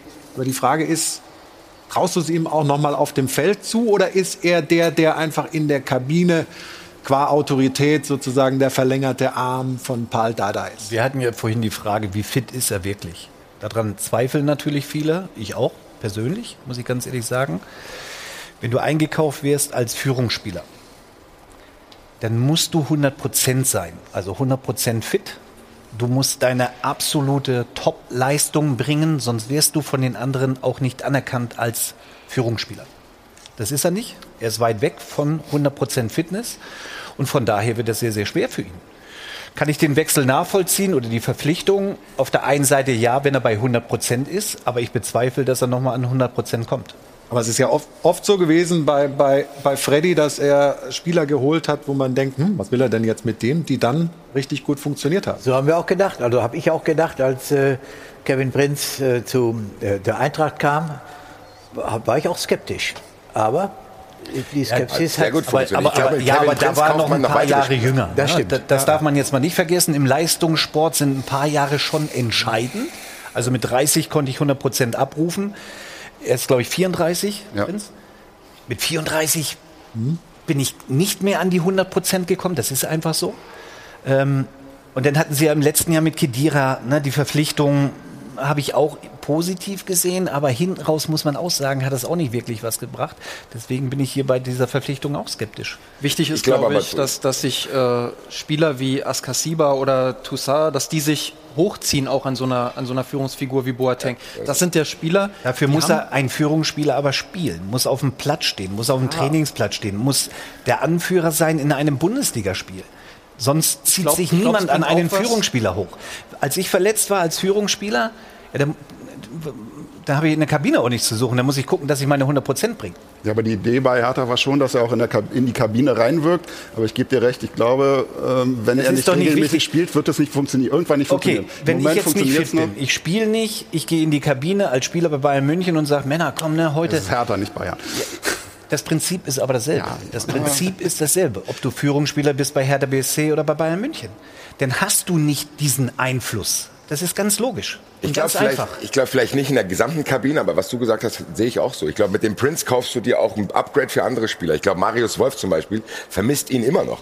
Also ich glaube, der kann individuell einzelnen Spielern auf jeden Fall sehr, so viel Selbstvertrauen geben, dass sie aus sich herauskommen. Und wer sagt denn, dass er nicht noch wieder richtig fit wird und dass er der Mannschaft nicht vielleicht dann doch noch hilft? Als Fazit und vorläufiges Ende dieses Hertha-Blocks, ähm, du hast eine These wieder bei T-Online aufgestellt, die sich mit Hertha beschäftigt und die da wie folgt lautet.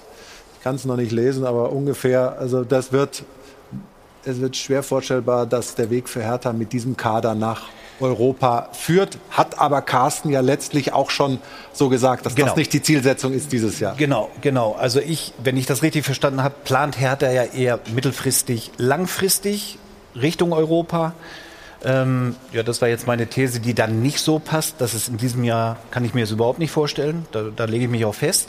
Aber wenn es vielleicht in zwei oder drei Jahren so ist, würde ich mich natürlich freuen. Sogar persönlich für dich logischerweise, weil wir uns ja auch viele Jahre lang kennen.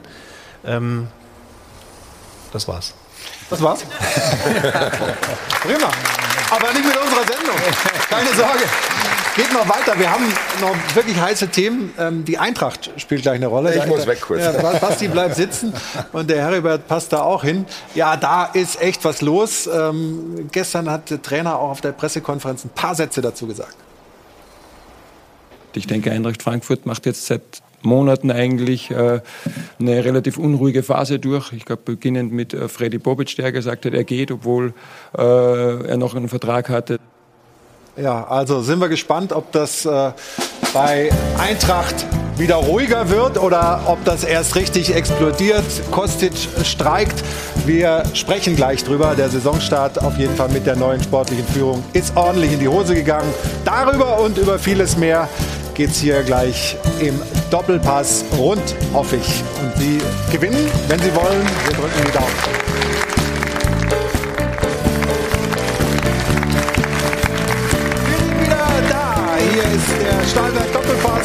Airport Hilton.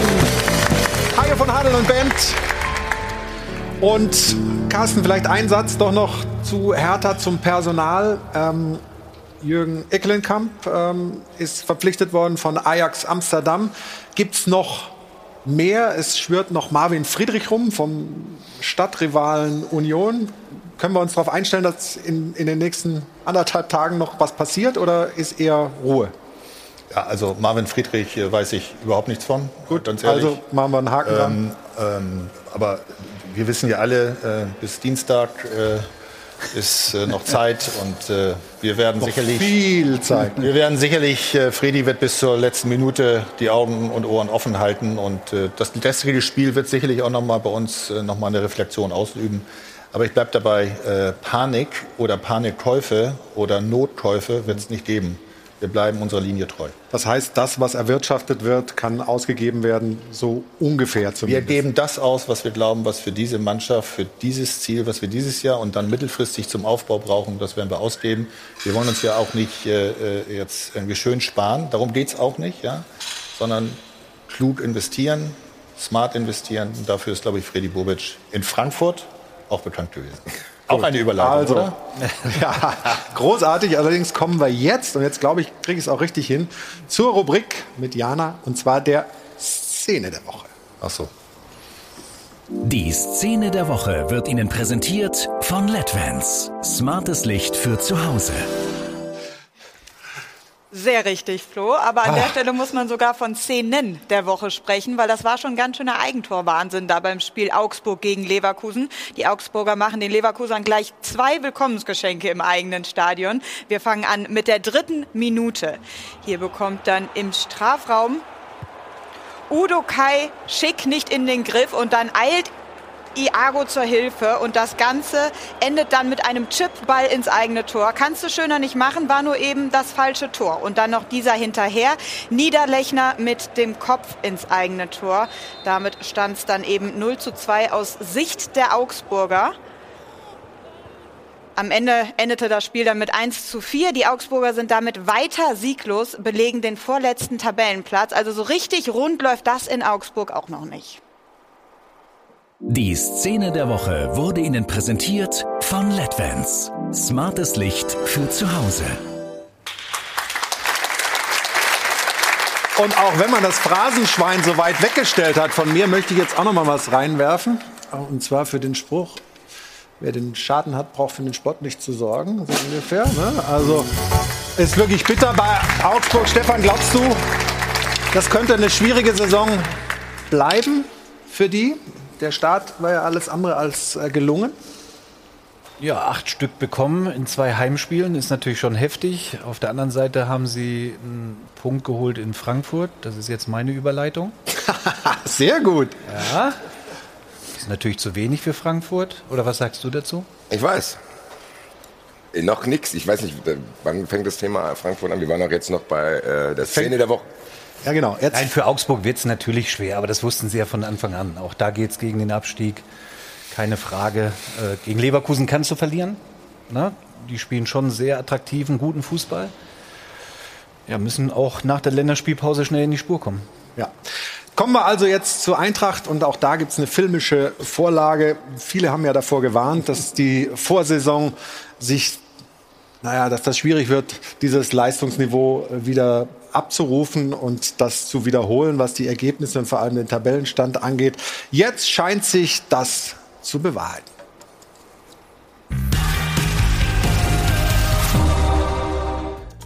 Das vierte Pflichtspiel und immer noch kein Sieg. Selbst an seinem Geburtstag hatte Oliver Glasner keinen Anlass zur Freude. Und die Mannschaft des neuen Frankfurter Trainers war sogar gut bedient mit dem 1:1 bei Arminia Bielefeld. Gab in der zweiten Halbzeit keinen einzigen Torschuss mehr ab und bettelte förmlich um den späten Ausgleich. Der Österreicher Glasner hat die Eintracht von Landsmann Adi Hütter übernommen. Und Markus Krösche soll der neue Türöffner sein, als Nachfolger von Sportvorstand Freddy Bobic. Der bekam einst von Heribert Bruchhagen einen gesundeten und befriedeten Verein übergeben und Bobic hat was draus gemacht. Pokalsieg mit Trainer Kovac und Sportdirektor Hübner, zuletzt beinahe die Champions League mit Hütter.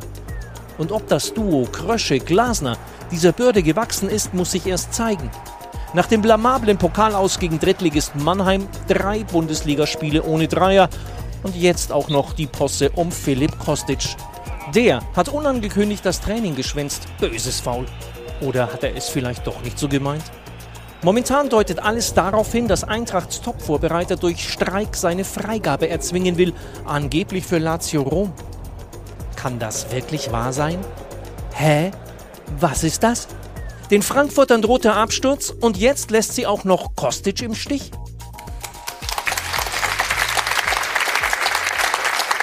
Herbert Bruchhagen war weit über zehn Jahre in der Verantwortung bei der Eintracht. Deswegen ist es immer noch ein bisschen schwierig, über ähm, die Mannschaft zu sprechen. Trotzdem, die Situation rund um Philipp Kostic, ähm, das wirkt alles andere als ruhig und entspannt. Da scheint einiges im Argen zu liegen, wenn ein Spieler versucht, sich wegzustreiken. Ist das äh, zu tolerieren in irgendeiner Form? Also die Historie beginnt ja damit, dass auch verschiedenste Trainer äh, aus einem Vertrag ausgestiegen sind. Es, in der letzten Zeit, in den letzten Jahren hat es häufig gegeben, dass Spieler äh, eine, äh, einen Weggang äh, erzwungen haben. Hier hat das aber eine andere Qualität, weil hier nämlich der Spieler nicht zu dem Spiel in Bielefeld angetreten ist. Er hat also auch nicht sein, zum Training gekommen ist. Seine ja? Mannschaftskameraden im Stich gelassen. Das kommt dann noch äh, hinzu und das ist absolut nicht in Ordnung wie man jetzt äh, auf Frankfurter Seite darauf reagiert, es ist leicht gesagt, äh, hier, muss man ein Exempel statuieren. Ja, man hat auch das Gesamtbild des Vereins im Auge zu sehen, die Werthaltigkeit des Spielers. Also das ist eine ganz, ganz schwierige Situation und da werden äh, äh, Philipp Holzer, der Aufsichtsratsvorsitzende, dem, mit dem ich gestern noch gesprochen habe, der mir auch gesagt hat, es gibt gar kein, bislang, zumindest hat er es mir gesagt, kein Angebot äh, aus Rom es ist äh, sicherlich nicht schön, unschön und es passt natürlich dann auch ins Bild, äh, dass sportlich die Eintracht hinter den Erwartungen bleibt. Schwierige Situation, aber in den 13 Jahren Eintracht äh, hatte ich auch viele schwierige Situationen. Dieser Verein ist so gefestigt, äh, dass er die Problematik äh, äh, lösen wird. Viel größer sehe ich die Problematik in der Zusammenstellung des Kaders. Mhm. Hier muss man kein Fachmann sein, um äh, zu erkennen, dass dort noch große Defizite sind in, in der Positionierung. Da, sprechen wir gleich drüber. Mhm. Ich würde trotzdem gerne bei der Kostic-Thematik noch bleiben. Stefan, kann der Verein sich jetzt irgendwie richtig verhalten oder egal was sie tun, ist es falsch. Wenn sie ihn ziehen lassen, dann haben sie sich erpressen lassen. Wenn sie ihn da behalten, dann haben sie einen offensichtlich enttäuschten und nicht mehr leistungsbereiten Spieler da. Also wie würdest du ähm, Eintracht beraten in der Situation? Boah. Eintracht beraten. Ähm, grundsätzlich finde ich es schade, weil ich habe Kostic so in Erinnerung in den letzten Jahren, der hat mich total begeistert, war mit Sicherheit auch mit hauptverantwortlich für den Erfolg von der Eintracht. Mhm. Das ist schade, dass es zu so einer Situation kommt. Grundsätzlich muss ich sagen, wenn ein Spieler sowas macht, was ich überhaupt nicht nachvollziehen kann und auch nicht toleriere, um Gottes Willen, ähm, dann solltest du wahrscheinlich die Tür aufmachen, weil du kannst ihn ja nicht mit in die nächsten Monate nehmen, äh, um erfolgreichen Fußball zu spielen. Er hat ja hier gezeigt, gegen Bielefeld ist nicht zum Spiel, also und auch nicht mhm. zum Training. Was willst du mit so einem dann, ne? muss, man, muss man klar sagen. Was ich mich frage, warum kommt das so weit? Also warum will er offensichtlich weg von der Eintracht? Das ist die Hauptfrage, die mich auch beschäftigt. Und ich glaube, dass wir als Eintracht-Fans immer jedes Jahr damit gerechnet haben, dass er geht. Wir haben ja auch immer die besten Spieler verloren. Und er war der Einzige, der immer geblieben ist. Vielleicht ist da die Antwort. Vielleicht wurde ihm halt damals versprochen, so, ey, wir haben jetzt die komplette Büffelherde verloren. Also Haller, Jovic, Rebic die könnte ich jetzt auch noch nicht geben, sonst äh, weiß ich nicht, kommen die Fans hier äh, vor die Haustür und äh, rasten aus. Vielleicht wurde, ich weiß es ja nicht und das ist, glaube ich, das Schwierigste, warum ich diese Causa überhaupt noch nicht bewerten kann. Normalerweise erster Impuls als Fan denken, was sind das für eine Aktion? Aber gleichzeitig ist noch sehr, sehr viel Herz in mir für Philipp Kostic, weil Stefan hat es gesagt, was der uns für eine Freude bereitet hat, der hat sich hier nie schwierig gezeigt, auch wenn uns das aus Stuttgart und Hamburg erzählt wurde. Deswegen weigere ich mich noch Stand jetzt, und das ist in Frankfurt eine sehr beliebte Redewendung, diese Causa negativ für ihn oder für die Eintracht zu bewerten. Ich habe immer noch die naive Hoffnung, vielleicht bin ich da zu naiv, das hatte ich nämlich bei Younes auch und hat es nicht funktioniert, dass man sich einigt. Dass er sagt, Leute, ich war enttäuscht. Freddy hat mir gesagt, ich kann endlich gehen. Ihr habt mir, ich bin trotzdem noch ein Jahr länger geblieben und jetzt sitzt ihr hier und jetzt wollt ihr euch nicht an die Vereinbarung halten, weil ihr andere Protagonisten seid. Ich hoffe, dass man sich hinsetzt, bitte. Ich appelliere jetzt hier, bitte, setzt euch hin, regelt das irgendwie im Sinne von allen, von Eintracht Frankfurt und auch von ihm. Und wenn er sagt, er will gehen, dann muss man aber auch seinem Berater sagen, ja Digga, dann bisschen Cash auf den Tisch, weil das ist jetzt kein unwertvoller Spieler, den man unter 15 Millionen Euro weggeben kann. Ich finde das ganz, ganz witzig. Der Eintracht hat das ja bei Twitter äh, in einem Tweet bekannt gegeben, dass Kostic nicht in Bielefeld äh, spielen wird und dann den äh, eher ungewöhnlichen Nachsatz angehängt, dass er übrigens noch einen Vertrag hat, der bis 2023 äh, gilt. Das, das ist von Eintracht-Seite meiner Meinung nach auch unnötig. Wenn ich bei Windhorst sage, er soll nicht twittern, hätte die Eintracht sich diesen Tweet auch sparen können, weil man damit genau diese Fronten verhärtet. Man muss solche Sachen intern klären. Und dass Philipp Kostic geht, ich glaube, kein Fan der Eintracht wäre verwundert, wenn Philipp Kostic geht. Wie gesagt, wir rechnen seit jedem Jahr damit. Aber dass das auf diese Weise passieren muss, da kann ich nur an alle Beteiligten appellieren, lass es nicht passieren. Dieser Mann hat auf jeden Fall einen würdigen Abschied verdient, weil er sehr, sehr viel geleistet und auch an ihn den Appell zu sagen, regelt das bitte irgendwie fair, dass wenn die Eintracht dann äh, ihn verliert, wenigstens Geld dafür bekommt. Sein Mitspieler ähm, Martin Hinteregger hat sich auch ähm, sehr positiv über Philipp Kostic geäußert. Ähm, wollen wir mal hören. Er springt ihm zur Seite ich kann nicht, ich kann nicht persönlich enttäuscht weil ich kenne ihn seit, seit sehr langer Zeit schon. Äh, er ist der absolute Musterprofi. Er, ja, er ist der, der Spieler für uns, für die Eintracht, der, was die letzten drei Jahre nicht ein Worten, also gab nicht ein negatives. Äh, jeder hat ihn geliebt und deswegen äh, glaube nicht, dass irgendwer irgendwas Negatives über ihn jetzt, jetzt sagen kann. Die Tür bleibt für ihn immer offen bei uns. Also wir Spieler haben nicht, also wir nehmen ihn sofort am nächsten Tag wieder auf. Er ist ein Freund von uns und auch wenn er gehen wird, wird er ein Freund bleiben, weil wer weiß, was, was da im Hintergrund gelaufen ist. Ja. Man, er ist damals auch von Augsburg zur Eintracht unter ähnlichen Umständen. Ja, ne? aber er hat die Mannschaft in Augsburg nicht im Stich gelassen, sondern er hat seinen Wechsel erzwungen. Das war äh, vergleichbar. Ich glaube, dass ein bisschen äh, ein unverschuldetes Vakuum bei der Eintracht entstanden ist durch den Weggang von Hütter, auch Bruno Hübner, der ganz eng an der Mannschaft war und eine ganz große Rolle gespielt hat in all den Jahren. Äh, und Freddy Bobic, äh, dass eben neu äh, der Trainer ist, der Manager, Krösche neu, dass dort möglicherweise diese Situation entstehen konnte. denn das passt überhaupt nicht in das Bild der Eintracht und äh, wie Basti richtig sagt, da geht der Kostic halt, dann bringt er 15 Millionen, dann ist das ein Vorgang. Mindestens, also 15. Ja, ja aber so ein Angebot gibt es ja noch gar nicht, offensichtlich. Ja, das hat mir jedenfalls die Aussage von Philipp Holzer mir gegenüber, er ist mir nicht Auskunft verpflichtet, war gestern, dass es eben auch gar kein Angebot seitens von Rom Was ist Philipp Kostic denn für ein Typ? Du kennst den ja ich auch. Ich kenne vom HSV, ja, beim HSV hat er ein bisschen sportlich enttäuscht, weil er dort äh, einen klassischen Linksaußen äh, hat spielen sollen und müssen. Äh, dann hat es äh, Adi Hütter großartig verstanden, diesen Spieler in, äh, aus einer etwas tieferen Position äh, zu installieren. Äh, dann hatte er die entsprechenden Abnehmer vorne, äh, auch unter anderem mit Silva. Es passte also in jeder Hinsicht. Ansonsten war er ein tadelloser, ein, ein tadelloser Sportsmann. Also es gibt nicht ein Fehlverhalten, was ich erinnere, in seiner Hamburger Zeit.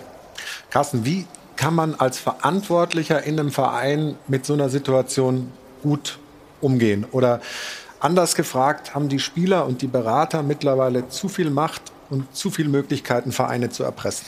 Weiß ich nicht. Ich möchte jetzt auch gar nicht äh, missverstanden werden. Ich möchte die äh, Sache Kostic Frankfurt nicht beurteilen in, mhm. diesem, in diesem Zusammenhang. Da fehlen mir einfach die Informationen. Das Entscheidende ist wie immer Vertrauen und Kommunikation. Und äh, wenn das auf Dauer von beiden Seiten ehrlich betrieben wird, dann kann es normalerweise nicht zu solchen Situationen kommen. Aber es ist ja heute oft scheinbar so, immer wieder auch, dass Menschen ähm, Ratgeber haben oder Ideen bekommen, ähm, die dann auf einmal diesen Pfad der Kommunikation und der Ehrlichkeit und vielleicht auch der, ähm, der gegenseitigen Verantwortung dann auch verlassen. Ich kann es nicht anders beschreiben. Mhm. Zu viel Macht ist mir zu einfach. Ähm, am Ende sind es ja auch äh, freie Entscheidungen von den, äh, von den Menschen. Es gibt Vertragsverhältnisse und der Fußball ist da nicht anders als die Wirtschaft. Wenn jemand das, äh, den, das Unternehmen verlassen will und nicht mehr bereit ist, Leistung zu bringen, dann wird man sich an den Tisch setzen müssen und das besprechen. Und äh, keine Organisation toleriert Menschen, die eigentlich nicht mehr mit dem Herzen und mit dem Kopf da sind. Aber im Fußball ist es halt lauter und äh, viel, viel ähm, reichweitenstärker. Fraglos ist es für die neue sportliche Führung inklusive Trainer natürlich eine unglückliche Situation, wie das alles jetzt gelaufen ist. Es sind ein paar Baustellen zu viel, auch für Oliver Glasner. Ich denke, Eintracht Frankfurt macht jetzt seit Monaten eigentlich äh, eine relativ unruhige Phase durch. Ich glaube, beginnend mit äh, Freddy Bobic, der gesagt hat, er geht, obwohl äh, er noch einen Vertrag hatte. Dann hat der Trainer gesagt, er verlässt den Club. Dann ist André Silva gegangen. Dann hat Armin Younes gesagt, er verlässt den Club, ähm, äh, ist aber jetzt doch wieder da. Und jetzt am Ende des Tages ist, ist es Philipp Kostic. Ich bin auch, und das können Sie mir alle glauben, sehr froh, wenn nicht mein Geburtstag vorüber ist, sondern äh, der 31. August, ähm, dass das Transferfenster schließt. Äh, habe das in dieser ähm, Form so auch noch nicht mitgemacht und bin aber auch nicht erst seit gestern im Fußball. Stefan, wie ordnest du das ein, was er da so alles aufzählt? Also Liegt was- viel zurück. Also was mich hier ein bisschen irritiert, das ist ja die PK nach dem Spiel. Nach dem Spiel, ja. Feld. Dass er sich nicht konzentriert nur auf das rein Sportliche. Ja, er betritt ja eine Fläche mit Dingen, die in der Vergangenheit waren, mit Freddy Bobic, Hübner, der den Verein verlassen hat, äh, Veränderungen, die es gab. Äh, er kommt ja gar nicht aufs Sportliche zu sprechen. Ähm, für ihn ist die Situation natürlich schwierig, ähm, aber er hat sich ja auch bei Wolfsburg entschieden, den Verein zu verlassen und zur Eintracht zu gehen, äh, weil er da vielleicht äh, erfolgreicher, noch erfolgreicher arbeiten kann. Da muss er jetzt durch. Das ist halt im Fußball so. Dass das unangenehm ist, ja, die haben noch kein äh, Pflichtspiel gewonnen, im Pokal ausgeschieden gegen den Nachbar Mannheim. Ist, ist nicht einfach. Und, und mit Krösche einen neuen Manns, Mann installiert. Nochmal kurz zurück zu Kostic. Also man darf jetzt nicht mit dem Finger nur auf Kostic äh, zeigen. Irgendwas muss dort in der Kommunikation passiert sein, dass es zu dieser Eskalation kam. Da bin ich mir ziemlich Ich sicher. finde, das hätte man eventuell vermeiden können, wenn man alles schriftlich festgehalten hätte. Weil es kommt jetzt immer wieder, kommen irgendwelche Absprachen, die Bobic mit Spielern getroffen hat. Die sind ja scheinbar aber nicht festgehalten worden, weil sonst würde Krösche es ja sehen. Sonst kannst du ja als Spieler hingehen und sagen, hier Ausstiegsklausel, Pam, Zahl, ciao. Das scheint ja nicht stattgefunden zu haben. Das ist ja auch für Krösche und Glasner nicht leicht, weil die ja gar nicht wissen, was da besprochen wurde. Das ist natürlich jetzt in der Das Kommunikation heißt, das heißt blöd. die, die leiden deiner Meinung nach unter Dingen, die vor ihrer Amtszeit falsch gemacht wurden? Ich weiß es nicht, ob die falsch gemacht wurden. Das ist Ja, ja, du deutest so. das an. Nee, aber wenn jetzt zum Beispiel Bobic dafür gesorgt hat, dass wir mit Kostic geredet hat und gesagt, hier, bleib bitte noch ein, zwei Jahre, du kannst dann dafür irgendwann wechseln, wenn ein Angebot kommt, dann hat er ja Eintracht Frankfurt nicht geschadet, sondern wir haben zwei Jahre Philipp Kostic hier gehabt. So, das ist ja das eine Ding. Ich weiß es ja nicht. Und ich, da muss man halt auch genau aufpassen. Und es ist eigentlich aber auch egal, was dort besprochen würde. Es ist nur wichtig, dass man nach außen, wie Sie es gesagt haben, einfach die Kommunikation stimmig ist. Zu sagen, und Heribert hat es auch gesagt. Ja, aber nach innen auch. Also das, das ist es ja. Da muss es anfangen. spricht. Da muss es anfangen, weil dann ist gar kein Problem nach außen, weil dann sind sich alle einig. Dann sagen wir hier, vielen Dank für geile drei Jahre, mein Lieber, 25 Millionen Euro. Wir gucken, dass wir irgendwie einen Ersatz kriegen, weil das hast du auch gesagt. Es gibt ja eigentlich noch mehr Baustellen. Ich habe gedacht, die Eintracht richtet gerade eine Wohnung ein, Küche fertig, Bad fertig, Flur fertig. Dann willst du ein Schlafzimmer fertig machen und ins Wohnzimmer und einmal fängt das Bad wieder an zu brennen. Und du musst dich ständig umdrehen und denken, was ist denn los? Weil Glasner hat ja auch gesagt, da kommt Armin Younes plötzlich zurück. Also f- ehrlich gesagt, wäre ich lieber gerne in zwei Wochen hier in der Sendung gewesen, weil mich hat das alles komplett in den letzten Tagen überfahren. Ich habe eigentlich nur auf Vinicius die ganze dich, Zeit... lädst du dich jetzt selber ein für in zwei Wochen Nein, wieder? was? nein, aber ja, aber Glasner wusste ja auch, dass sie unbedingt Stürmer braucht. So, und das ist aber eigentlich die Hauptbaustelle So, und gewesen. jetzt muss ich auch noch was sagen. Hasebe zum Beispiel. Der hat mich auch begeistert. Genauso wie Kostic mich begeistert hat in den letzten zwei, drei Jahren. In dem Alter, 36, Spielt aber auch nicht mehr 37. die Rolle jetzt, ne? Nein, und wird auf die Bank gesetzt. Also das Einzige, wo ich den Hasebe sehe, ist hinterm Tor, wenn er sich warm macht. Das finde ich schade, weil er ho eine hohe Spielintelligenz hat und wichtig war für, für euren Erfolg. Ich kann das halt nicht nachvollziehen, dass er in dem System von Glasner eben keine Rolle mehr spielt. Wenn ich so einen Führungsspieler habe, von dem ich sehr wohl auch ein Stück weit abhängig bin, ihn auf die Bank zu setzen, dann kommt das nicht von ungefähr, dass eine Mannschaft so Stück für Stück äh, zusammenfällt. Also wir sprechen, da, wir sprechen gleich weiter, wir müssen eine kurze Unterbrechung machen und natürlich erleben wir alle, egal auf welchem Niveau, wie kompliziert das in diesem Transferfenster ist.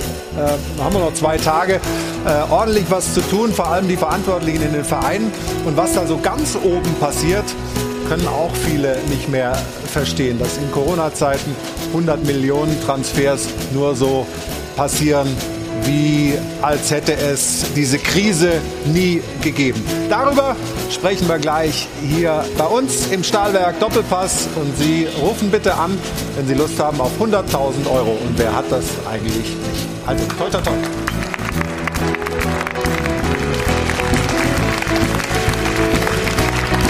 Stahlwerk Doppelpass im Airport Hilton Geöffnete Türen nach wie vor.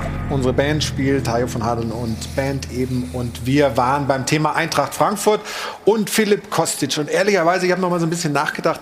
Es wurde hier sehr verständnisvoll über Philipp Kostic gesprochen. Musterprofi und so weiter. Da gehört für mich aber eben auch diese moralische äh, Ebene dazu. Und das können wir auch von ihm ein bisschen trennen noch.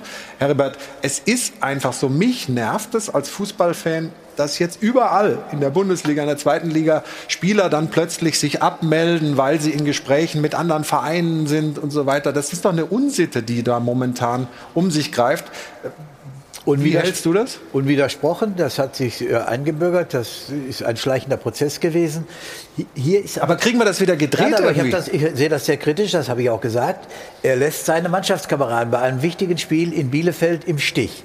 Das ist ein nicht zu tolerierendes Verhalten. Da gibt es überhaupt gar keinen Zweifel. Das ist unkameradschaftlich, unsportlich und er ist hoch bezahlt. Er darf sich so etwas nicht erlauben. Die Tendenz, dass man, wenn man also, das heißt ja immer so schön, eine neue sportliche Herausforderung oder man kann den nächsten Schritt machen. Den nächsten Schritt machen, exakt. Äh, das nimmt zu und da muss ich auch sagen, diese Trainergeschichten, äh, die aus den Verträgen ausgestiegen sind, sind natürlich nicht beispielgebend und können dazu führen, dass Spieler, die bei weitem nicht die Reife haben, wie ein Trainer sie haben sollte, daraus einen Impuls mehr oder weniger entnehmen. Ist Anders da, kann ich nicht erklären. Ist da ein Sittenverfall? Ich verstehe ehrlich gesagt nicht, dass das überhaupt dazu kommen muss, weil mittlerweile wird jeder Furz in irgendeinem Vertrag geregelt, wie viel Geld kriege ich bei wie vielen Minuten, wann darf ich gehen, bei was äh, zu erreichen. Man kann das doch festlegen, dann gibt es eine Ausstiegsklausel, dann gehe ich. Dass solche Dinge heute noch passieren können, wundert mich, aber natürlich nervt es mich auch. Ich verliebe mich in die Spiele als Fan. Und dann als er plötzlich nächstes Mal sagt, ja, ciao Kakao, und dann bin ich da und setze mich... Nee, ir irgendwelche Väter oder Mütter in Frankfurt haben ihren Kindern schon ein Eintracht-Trikot für die Saison mit Kostic hinten drauf gekauft, zum Beispiel. Ja? Nervt Ja. doch. Jetzt ist er plötzlich Natürlich nervt das, ich glaube, das ist gar keine Diskussion. Natürlich nervt uns das und natürlich würde ich ihm auch gerne sagen, Digga, bleib doch bitte, hier ist auch geil. Aber wie gesagt, nochmal, äh, für mich ist es noch zu früh, um die Causa zu bewerten. Es kann sein, dass es tatsächlich ein Assi-Move war, das kann wirklich sein, kann aber auch nicht sein. Deswegen wäre ich da mit einer Bewertung hier noch äh, Vorsichtig, zurückhalten, okay. was, was, was das betrifft. Ich würde auch gerne noch einen Nachsatz zur Eintracht sagen, weil das nicht, dass das so rüberkommt, als hätte ich, hätte ich Angst, dass die Eintracht absteigt. Weil ich war bei euch im Doppelpass live, da saß Mario Basler neben mir hat gesagt, die Eintracht steigt ab. Das würde ich komplett verneinen. Die Eintracht hat junge, interessante Spieler geholt. Die Eintracht hat Verantwortliche geholt, denen ich sehr, sehr vertraue.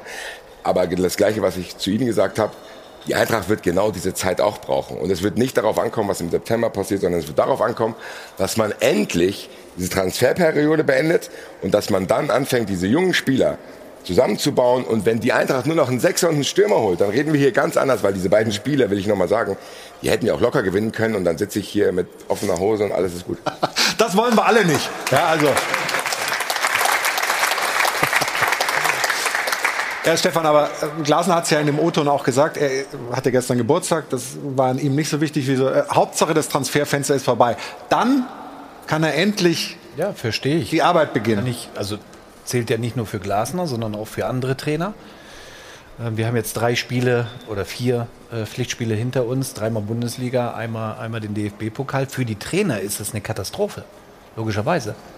Weil er weiß ja nicht, was morgen ist. Er weiß noch nicht, was Montag ist. Oder Montag oder Dienstag ist. Das Transferfenster schließt am Dienstag. Das ist eine Katastrophe für einen Trainer, ganz klar. Ich habe es letzte Woche schon mal gesagt. Ich finde auch, dass das Transferfenster immer so weit reinragt in die Saison. Eigentlich unglücklich, aber wir werden es nicht, wir werden es nicht ändern. Äh, wahrscheinlich, weil man das europäisch synchronisieren muss. Aber für den Fan ja, und für den wird es nun mal gemacht. Für den spielen die Vereine, äh, ist das doch unerfreulich, wenn, wenn er eigentlich jetzt Ende August noch nicht weiß, wer ist denn eigentlich unsere, unsere, unsere Mannschaft? Wer ist da drin und wer geht noch? Wenn man den Fußball klassisch betrachtet, müsste es eigentlich mit Saisonbeginn, vor, de, vor dem Start der Saison, äh, müsste die Transferperiode geschlossen sein. Ja. Auch im Winter geschlossen sein, denn dann wäre der Wettbewerb ja fair. Aber äh, das Arbeitsrecht lässt es natürlich nicht, äh, macht es schon etwas komplizierter. Deswegen haben wir ja diese Transferfenster erst vor 20 oder 22 Jahren geschaffen. Vorher gab es das nicht, sondern du musstest zum 1. Juli musstest du deinen Vertrag haben und dann musstest du bis zum 30. Juni spielen, weil du keine Chance mehr hattest, woanders hinzugehen. Ich finde diese Fan-Experience, was du gesagt hast, die geht bei mir komplett verloren. Normalerweise war mein Saisonstart immer Kicker Sonderheft kaufen, alles klar. Ich weiß jetzt, das Kicker Sonderheft, das ist übermorgen schon völlig überholt. So, beim Kicker Sonderheft, da gab es dann zwei Fotos, die noch so reinretuschiert wurden, Genau, zwei das Tage war das- vorher. das war das aber, aber jetzt Maximale. ist es ja teilweise, äh, also Jetzt weißt du auch im Endeffekt genau, was da in dem Text steht und in dem Mannschaftsbild, dass das, wie gesagt. Erinnerst dich auch ans Kicker Sonderheft früher? hatte ne? alle. Ja, ich auch. Ich kauf die immer noch, ich aber, schau da nur nicht aber, mehr rein. aber jetzt mal ernsthaft, gibt es da eine realistische Perspektive, dass sich das in diesem Sinne vielleicht wieder zurückdrehen lässt? Oder müssen wir alle, so sehr wir da in Fußballromantik schwelgen, damit leben, dass diese Transferfenster so bleiben, wie sie jetzt sind? Ich glaube, das ist eins äh, ist unlösbar. Ja? Ich glaube, wie, wie Heribert richtig sagte, Europäisches, äh, wenn, wenn die Solidarität auf. Solidarität auf europäischer Fußballebene entstehen würde, und allein das ist ja schon ein Satz, der, wenn man ihn Ja. jetzt mal weiterdenkt, äh, utopisch ist, weil die Unterschiede und die Ansprüche und die Besitzverhältnisse und die Ligen äh, ja zu unterschiedlichsten äh, Standards jetzt auch schon reichen kann ich mir nicht vorstellen, dass wir aus diesen, äh, für, uns, für die Fans und für, für das, was den Fußball mal in unserer Schönheit ausgemacht hat in den 70er, 80er, 90er Jahren, Ja. das, das, das werden wir nicht zurückkriegen. Dafür ist das Geld im Fußball mittlerweile angekommen und wird meiner Meinung nach auch noch größeren Einfluss in der Zukunft haben, ob wir es wollen. Darüber oder nicht. wollen wir gleich noch. Kann ich noch eine Sekunde? ich muss Thomas. Berthold, Ja. ein gutes Beispiel bei Bayern München, falls, falls wir uns daran erinnern. Oh, gut, ja. Kannst du dich daran erinnern? Ja. Den haben sie dann auf die Tribüne gesetzt. Gab es Riesendiskussionen, aber Bayern war da wirklich knallhart und hat den auch nicht mehr zurückgeholt, weil sie gesagt haben, dein Verhalten geht gar nicht. Also die haben diese Linie sehr wohl durchgezogen. Ne? Als FC Bayern kann man sich das natürlich auch erlauben, ein Stück weit. Ich glaube, für Hertha, Frankfurt und Co., wo es halt immer noch eine Aufstiegschance gibt, ist es dann ein bisschen schwerer, ähm, das einfach so durchzusetzen. Es ist eine hypothetische Diskussion. Das europäische Arbeitsrecht hat uns dazu gezwungen, Transferfenster einzurichten.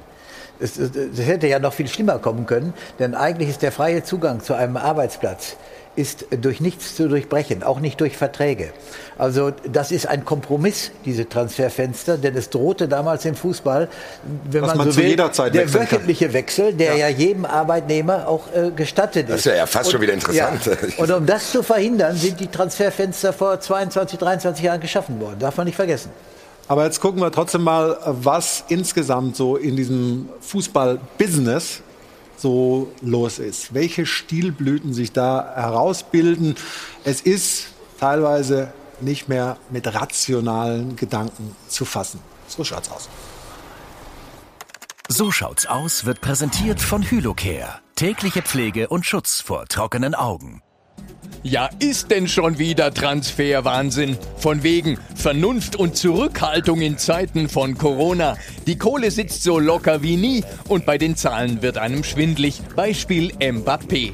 Der Weltmeister hat offensichtlich keinen Bock, den Strafraum und die Aufmerksamkeit in Paris mit Messi zu teilen. Also nix wie nach Madrid. Real hat zwar 900 Millionen Schulden, na und? Da kann man doch locker 170 Millionen für ihn investieren. Dann sind's nicht mehr 900 Millionen, sondern nur noch gut eine Milliarde. Und das klingt doch gleich viel freundlicher. So schaut's aus. Er ist übrigens schuld. Messis Wechsel nach Paris hat das Transfer-Erdbeben ausgelöst. Plötzlich brachen alle Dämme. Die Zahlen des Irrsinns im Überblick. Mbappé, 170 Millionen Angebot plus X und er wäre nächstes Jahr ablösefrei. 117 Millionen für Grealish, 115 Millionen für Lukaku, 85 Millionen für Sancho, knapp 50 für Varane. Und für Holland könnte Paris womöglich doch noch ein Angebot von 130 Millionen Euro abgeben. Da ist die Summe für Ronaldo geradezu mickrig. Für rund 29 Millionen wird CR7 Juve verlassen. Ein fünfmaliger Weltfußballer quasi für einen Nagelsmann. Es gibt also doch noch Schnäppchen. So schaut's aus. In den Top-Ligen Europas laufen die Geldscheißer auf Hochtouren. Nur in der Bundesliga wird immer noch jeder Cent dreimal umgedreht. Top-Transfer bis jetzt immer noch Upamecano für gut 42 Millionen. Klingt langweilig und birgt die Gefahr, dass man international abgehängt wird. Aber ist der Wahnsinn der anderen wirklich so sexy? Denn vielleicht sind die Spieler, für die mitten in der Krise Unsummen ausgegeben werden, gar nicht so wertvoll, sondern nur so teuer. So schaut's aus. Viele fordern, die Bundesliga muss attraktiver werden und braucht neue Stars. Hallo? Hier spielen neun Weltmeister, der aktuelle Weltfußballer und ein Orkan namens Erling Haaland. Naja, die Bayern werden vielleicht noch ein bisschen bei der Konkurrenz wildern, oder? Bratzo, ich kann jetzt nicht. Ähm, Aber ganz ohne Spaß. Bayern und Dortmund wollen jetzt keinen Top-Transfer tätigen, auch wenn sie ihn stemmen könnten. Denn hier gilt, lieber langweilig als völlig wahnsinnig. So schaut's aus. So schaut's aus wurde präsentiert von Hylocare. Tägliche Pflege und Schutz vor trockenen Augen. Herbert, hat der, hat der Wahnsinn um sich gegriffen oder ist das einfach entrückt und die Bundesliga hat mit diesen ganz verrückten Dingen nichts mehr zu tun? Harald Landefeld hat dem Kicker geschrieben, als Roger van Gool für eine Million zu Köln kam. Das könnte das Ende des Fußballs bedeuten. Das war aber in den 70er Jahren. Das ne? ist egal, das war dann so. Und äh, wir haben äh, äh, verschiedene äh, Summen erlebt, die exorbitant waren. Das ist Also ja du alles, hast keine Endzeitstimmung. Das, das ist ja alles ein bisschen unrealistisch. Ich habe nur eine große Sorge und die zeichnet sich geradezu ab. 900 Millionen Real Madrid, 1,3 Milliarden Schulden. Schulden, ja, Barcelona. Äh, Juventus Turin kann Ronaldo nicht halten. Wenn in der Folge die sieben, acht, neun großen europäischen Vereine außerhalb von Deutschland äh, in diese Schuldenfalle immer weiter hineintappen, da liegt es auf der Hand, dass sie der Versuchung durch eine europäische Liga mit 500 Millionen äh, Fernsehgeld, Das heißt, sie diese, brauchen, diese Super League ist diese nicht weg. Diese Super League will keiner, in Deutschland will sie keiner. Äh, aber diese Zahlen verleiten dazu, dass man prognostizieren kann, sie wird kommen. Und dann wird natürlich Bayern nicht mitmachen und Dortmund wird nicht mitmachen im ersten Anlauf. Aber dann wird auch dort die Begehrlichkeit geweckt werden und so weiter. Diese Zahlen und dieses Sanktionieren dieser Zahlen, das ja eigentlich möglich sein müsste, Ja, aber Financial Fair Play haben wir und so nicht. weiter. Das klappt ja alles nicht. Und diese 70 Prozent, die man sich ausgedacht hat vom Umsatz, nur für die Lizenzspiele ausgeben, das sind alles Bestimmungen, die werden zur Farce. Und äh, da, also das stimmt mich äußerst bedenklich, denn diese Vereine machen ja keinerlei Anstalten, ihre Schuldensumme zu reduzieren, sondern sie in dem Wettbewerb um, um das große Ziel Champions League satteln sie noch drauf. Eine ganz, ganz schlechte Entwicklung und der deutsche Fußball muss aufpassen, dass er seine Kontinuität und seine wirklich tolle Arbeit, das Eigenkapital aller Bundesligisten hat sich verbessert. Wir, arbeiten mit der Bundesliga toll. Aber wenn um uns herum alles anders läuft, wie weit wir uns dem entziehen können, da habe ich große Angst. Aber es gibt ja auch viele, äh, Carsten, die so sagen, wir müssen mal über 50 plus 1 nachdenken. Wir müssen wirklich uns den Investoren öffnen.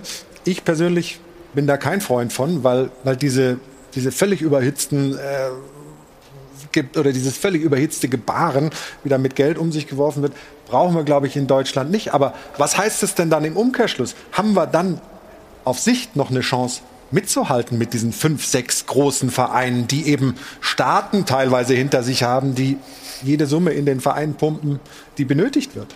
Also Hertha BSC steht zu 50 plus 1, um das mal deutlich hier auch nochmal auszudrücken. Ähm, Und was äh, sich viele wünschen, ähm, wird sich in der Zukunft dann wahrscheinlich nur gerichtlich auch klären lassen. Es ist ja zurzeit auch ähm, bekannt, dass äh, die Ausnahmeregelungen in der Bundesliga einer Überprüfung äh, statthalten müssen. Also es wird eine, eine sehr ähm, wichtige Phase für den deutschen Fußball. Ich bleibe dabei. Am Ende wird der deutsche Fußball sich auch ein Stück richtungsentscheidend positionieren müssen. Sind unsere Wettbewerber der Euro die europäischen Wettbewerbe und gehen wir das an? Weil in allen Märkten gibt es ja diese Beteiligungsmöglichkeitsbeschränkung nicht wie in Deutschland. Es ist ja bekannt, dass besonders in England, aber auch in Frankreich, Italien eben viel Geld in die Märkte fließt. Äh, Interessanterweise ist Bayern München trotzdem Champions League-Sieger geworden. Die deutschen Mannschaften sind immer noch international wettbewerbsfähig. Also ich warne auch davor, dass man Trophäen als Spieler kauft und automatisch sagt, man ist dadurch dann wettbewerbsüberlegen. Dazu hat die Bundesliga das beste Gegenbeispiel mhm. in den letzten Jahrzehnten gebildet. Wir sind auch deutscher, äh, wir sind auch Fußballweltmeister geworden, etc. etc. Ich glaube, ähm, es liegt am deutschen Fußball, sich zu positionieren in der nahen Zukunft. Wir wissen eben, dass die Solidarität auf europäischem Level nicht entstehen wird. Das, dieser, diese, diese, diese Hoffnung müssen wir aufgeben. Okay, also wir sind gespannt, wie das da funktioniert, ob ähm, es so kommt, wie, wie du sagst, dass man da auch stabil bleibt in Deutschland oder ob das doch vielleicht irgendwann aufgeweicht wird. Man ich, ich habe gesagt, ich befürchte es. Ob ja. es so kommt, wer weiß es schon. Ja, ich habe gesagt, wir als deutscher Fußball, gibt ja 36 Clubs in der DFL, ja haben da sicherlich eine hohe Verantwortung eines Tages, mhm. werden wir immer mehr in eine Richtungsentscheidung für den deutschen Fußball kommen. Ich glaube, dass bisher der deutsche Fußball Bayern München, Borussia Dortmund in ihren ganz klaren Statements gegen die Super League herausragend sich positioniert haben. Ich wünsche mir, dass es so bleibt. Ja, wie gesagt, wir schauen, ob das so kommt und werden immer wieder hier in dieser Sendung über diese Themen sprechen, weil sie uns halt umtreiben und die Fans auch umtreiben. In dem Film hieß es vorhin, ist das alles noch sexy? Das ist die Frage. Oder ist eigentlich das Erfolgs- oder das Geschäftsmodell der Bundesliga sogar ein bisschen interessanter? auszubilden. Ich finde es auch nicht langweilig. Nee, es, in der, ich auch es gab zum Schluss, in dem so schaut's aus, bleiben wir langweilig. Wo ist Dortmund langweilig? Nein, nein, das, das, das äh, ist jetzt vielleicht ein bisschen verkürzt bei dir angekommen. Da sind ja ein paar Punkte in dem, in dem äh, Film drin gewesen, die durchaus klar gemacht haben, dass die Bundesliga jede Menge zu bieten hat. Unter anderem einen Robert Lewandowski, Weltfußballer, und einen anderen Mann, der jetzt in der nächsten Rubrik von Jana eine Rolle spielt, bei der Teamanalyse. Die Teamanalyse wird präsentiert von Amazon Prime Video. Wir starten aber erst mit Cristiano Ronaldo. Ja, nicht ganz Bundesliga, aber Champions League. Und wir wissen jetzt auch mit welchem Team. Und zwar Manchester United und nicht Manchester City. Und RB Leipzig hat auch die passende Erklärung parat. Als City also in die Gruppe von RB gelost wurde, war dann der Moment, als CR7 entschied, zu United zu wechseln, um nicht auf RB in der Champions League zu treffen. Man muss aber sagen, es ist trotzdem eine Hammergruppe, auch ohne CR7 für die Leipziger. Und zwar mit City und PSG. Da hatte Dortmund schon ein bisschen mehr Losglück. Bei denen sind nämlich Ajax, Sporting und Besiktas mit in der Gruppe. Und Haaland, wir wissen ja, die Champions League ist sein Lieblingswettbewerb. Und er macht sich schon mal warm, und zwar in der Bundesliga, im Spiel gegen die TSG Hoffenheim. Mit seinem Siegtreffer zum 3 zu 2 in der Nachspielzeit, eingeleitet durch Reus. Dann eigentlich erstmal eine schlechte Ballannahme von ihm. Und dann probiert es erstmal nochmal Marius Wolf, dann Mukuku. Haaland spekuliert aber eben auf diesen Ball und schafft es dann im dritten Versuch. Es war übrigens sein 43. Bundesligator und mit seinen 21 Jahren ist er damit jüngster Spieler der Bundesliga-Geschichte bei dieser Marke. Also Haaland ist weiterhin in Topform. Die Teamanalyse wurde präsentiert von Amazon Prime Video. Funktioniert bei Borussia Dortmund. Wie lange er noch in der Bundesliga bleibt, wissen wir nicht. Und äh, auch bei ihm klebt natürlich ein riesen Preisschild dran. Auch Gehaltsvorstellungen seiner Berater sind da in dieser Woche durch die Gegend geflogen. Also, das ist ein toller Junge. Wo der Weg von ihm noch hingeht, werden wir sehen. Wir sprechen gleich auch noch ein bisschen über den Auftakt der Nationalmannschaft in einer neuen Ära. Hansi Flick hat seinen ersten Kader bekannt gegeben. Donnerstag das erste Länderspiel unter seiner Regie. Das alles nach dieser kurzen Pause. Bis gleich im Stahlwerk Doppelpass.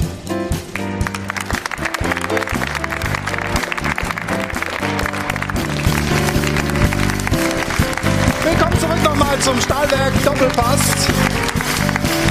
Hier ist das Airport Hilton, Hajo von Adel und Band. Und ähm, wir haben gerade noch eine Information bekommen aus Dortmund. Das geisterte heute ja auch so ein bisschen rum. Vielleicht wird PSG doch noch mal den Geldbeutel aufmachen für Holland. Ist nichts dran in diesem Sommer. Passiert da nichts mehr. Sind wir, glaube ich, froh als Fußballfans in Deutschland, dass er in der Bundesliga bleibt. Und jetzt ist Jana dran. Zunächst mit einem kurzen Dankeschön an Erik Putzig und Andreas Pohl vom Fanclub Amateure 2 für die Spende ins Phrasenschwein für einen guten Zweck. Vielen Dank dafür. Und dann zu unserer Frage der Woche. Ist der FC Bayern auf dem Transfermarkt zu vorsichtig? Nein, denn gerade diese Vorsichtigkeit machte den Club zum wirtschaftlich gesündesten Verein der Welt und brachte ihn gleichzeitig immer wieder an die europäische Spitze. Das deckt ganz gut die Meinung im Netz ab. Jetzt wollen wir uns aber auch noch Ihre Meinung am Dopafon anhören.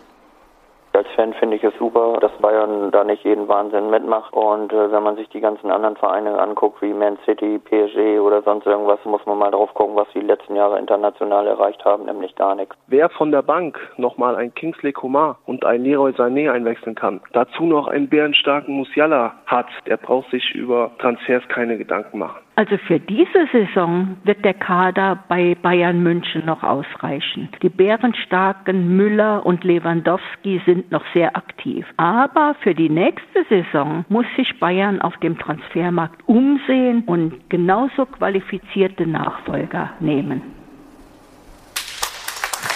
Also sehr ausgewogene Stimmen unserer Zuschauerinnen und Zuschauer. Ich bedanke mich bei dieser lebhaften Runde. Vielen Dank, Carsten Schmidt, für den Besuch hier im Studio. Euch allen auch. Jetzt haben wir sogar noch ein Bier zum Anstoßen. Ich habe gesagt, Länderspielpause. Drei neue hat Flick berufen mit Adeyemi, Schlotterbeck und Raum.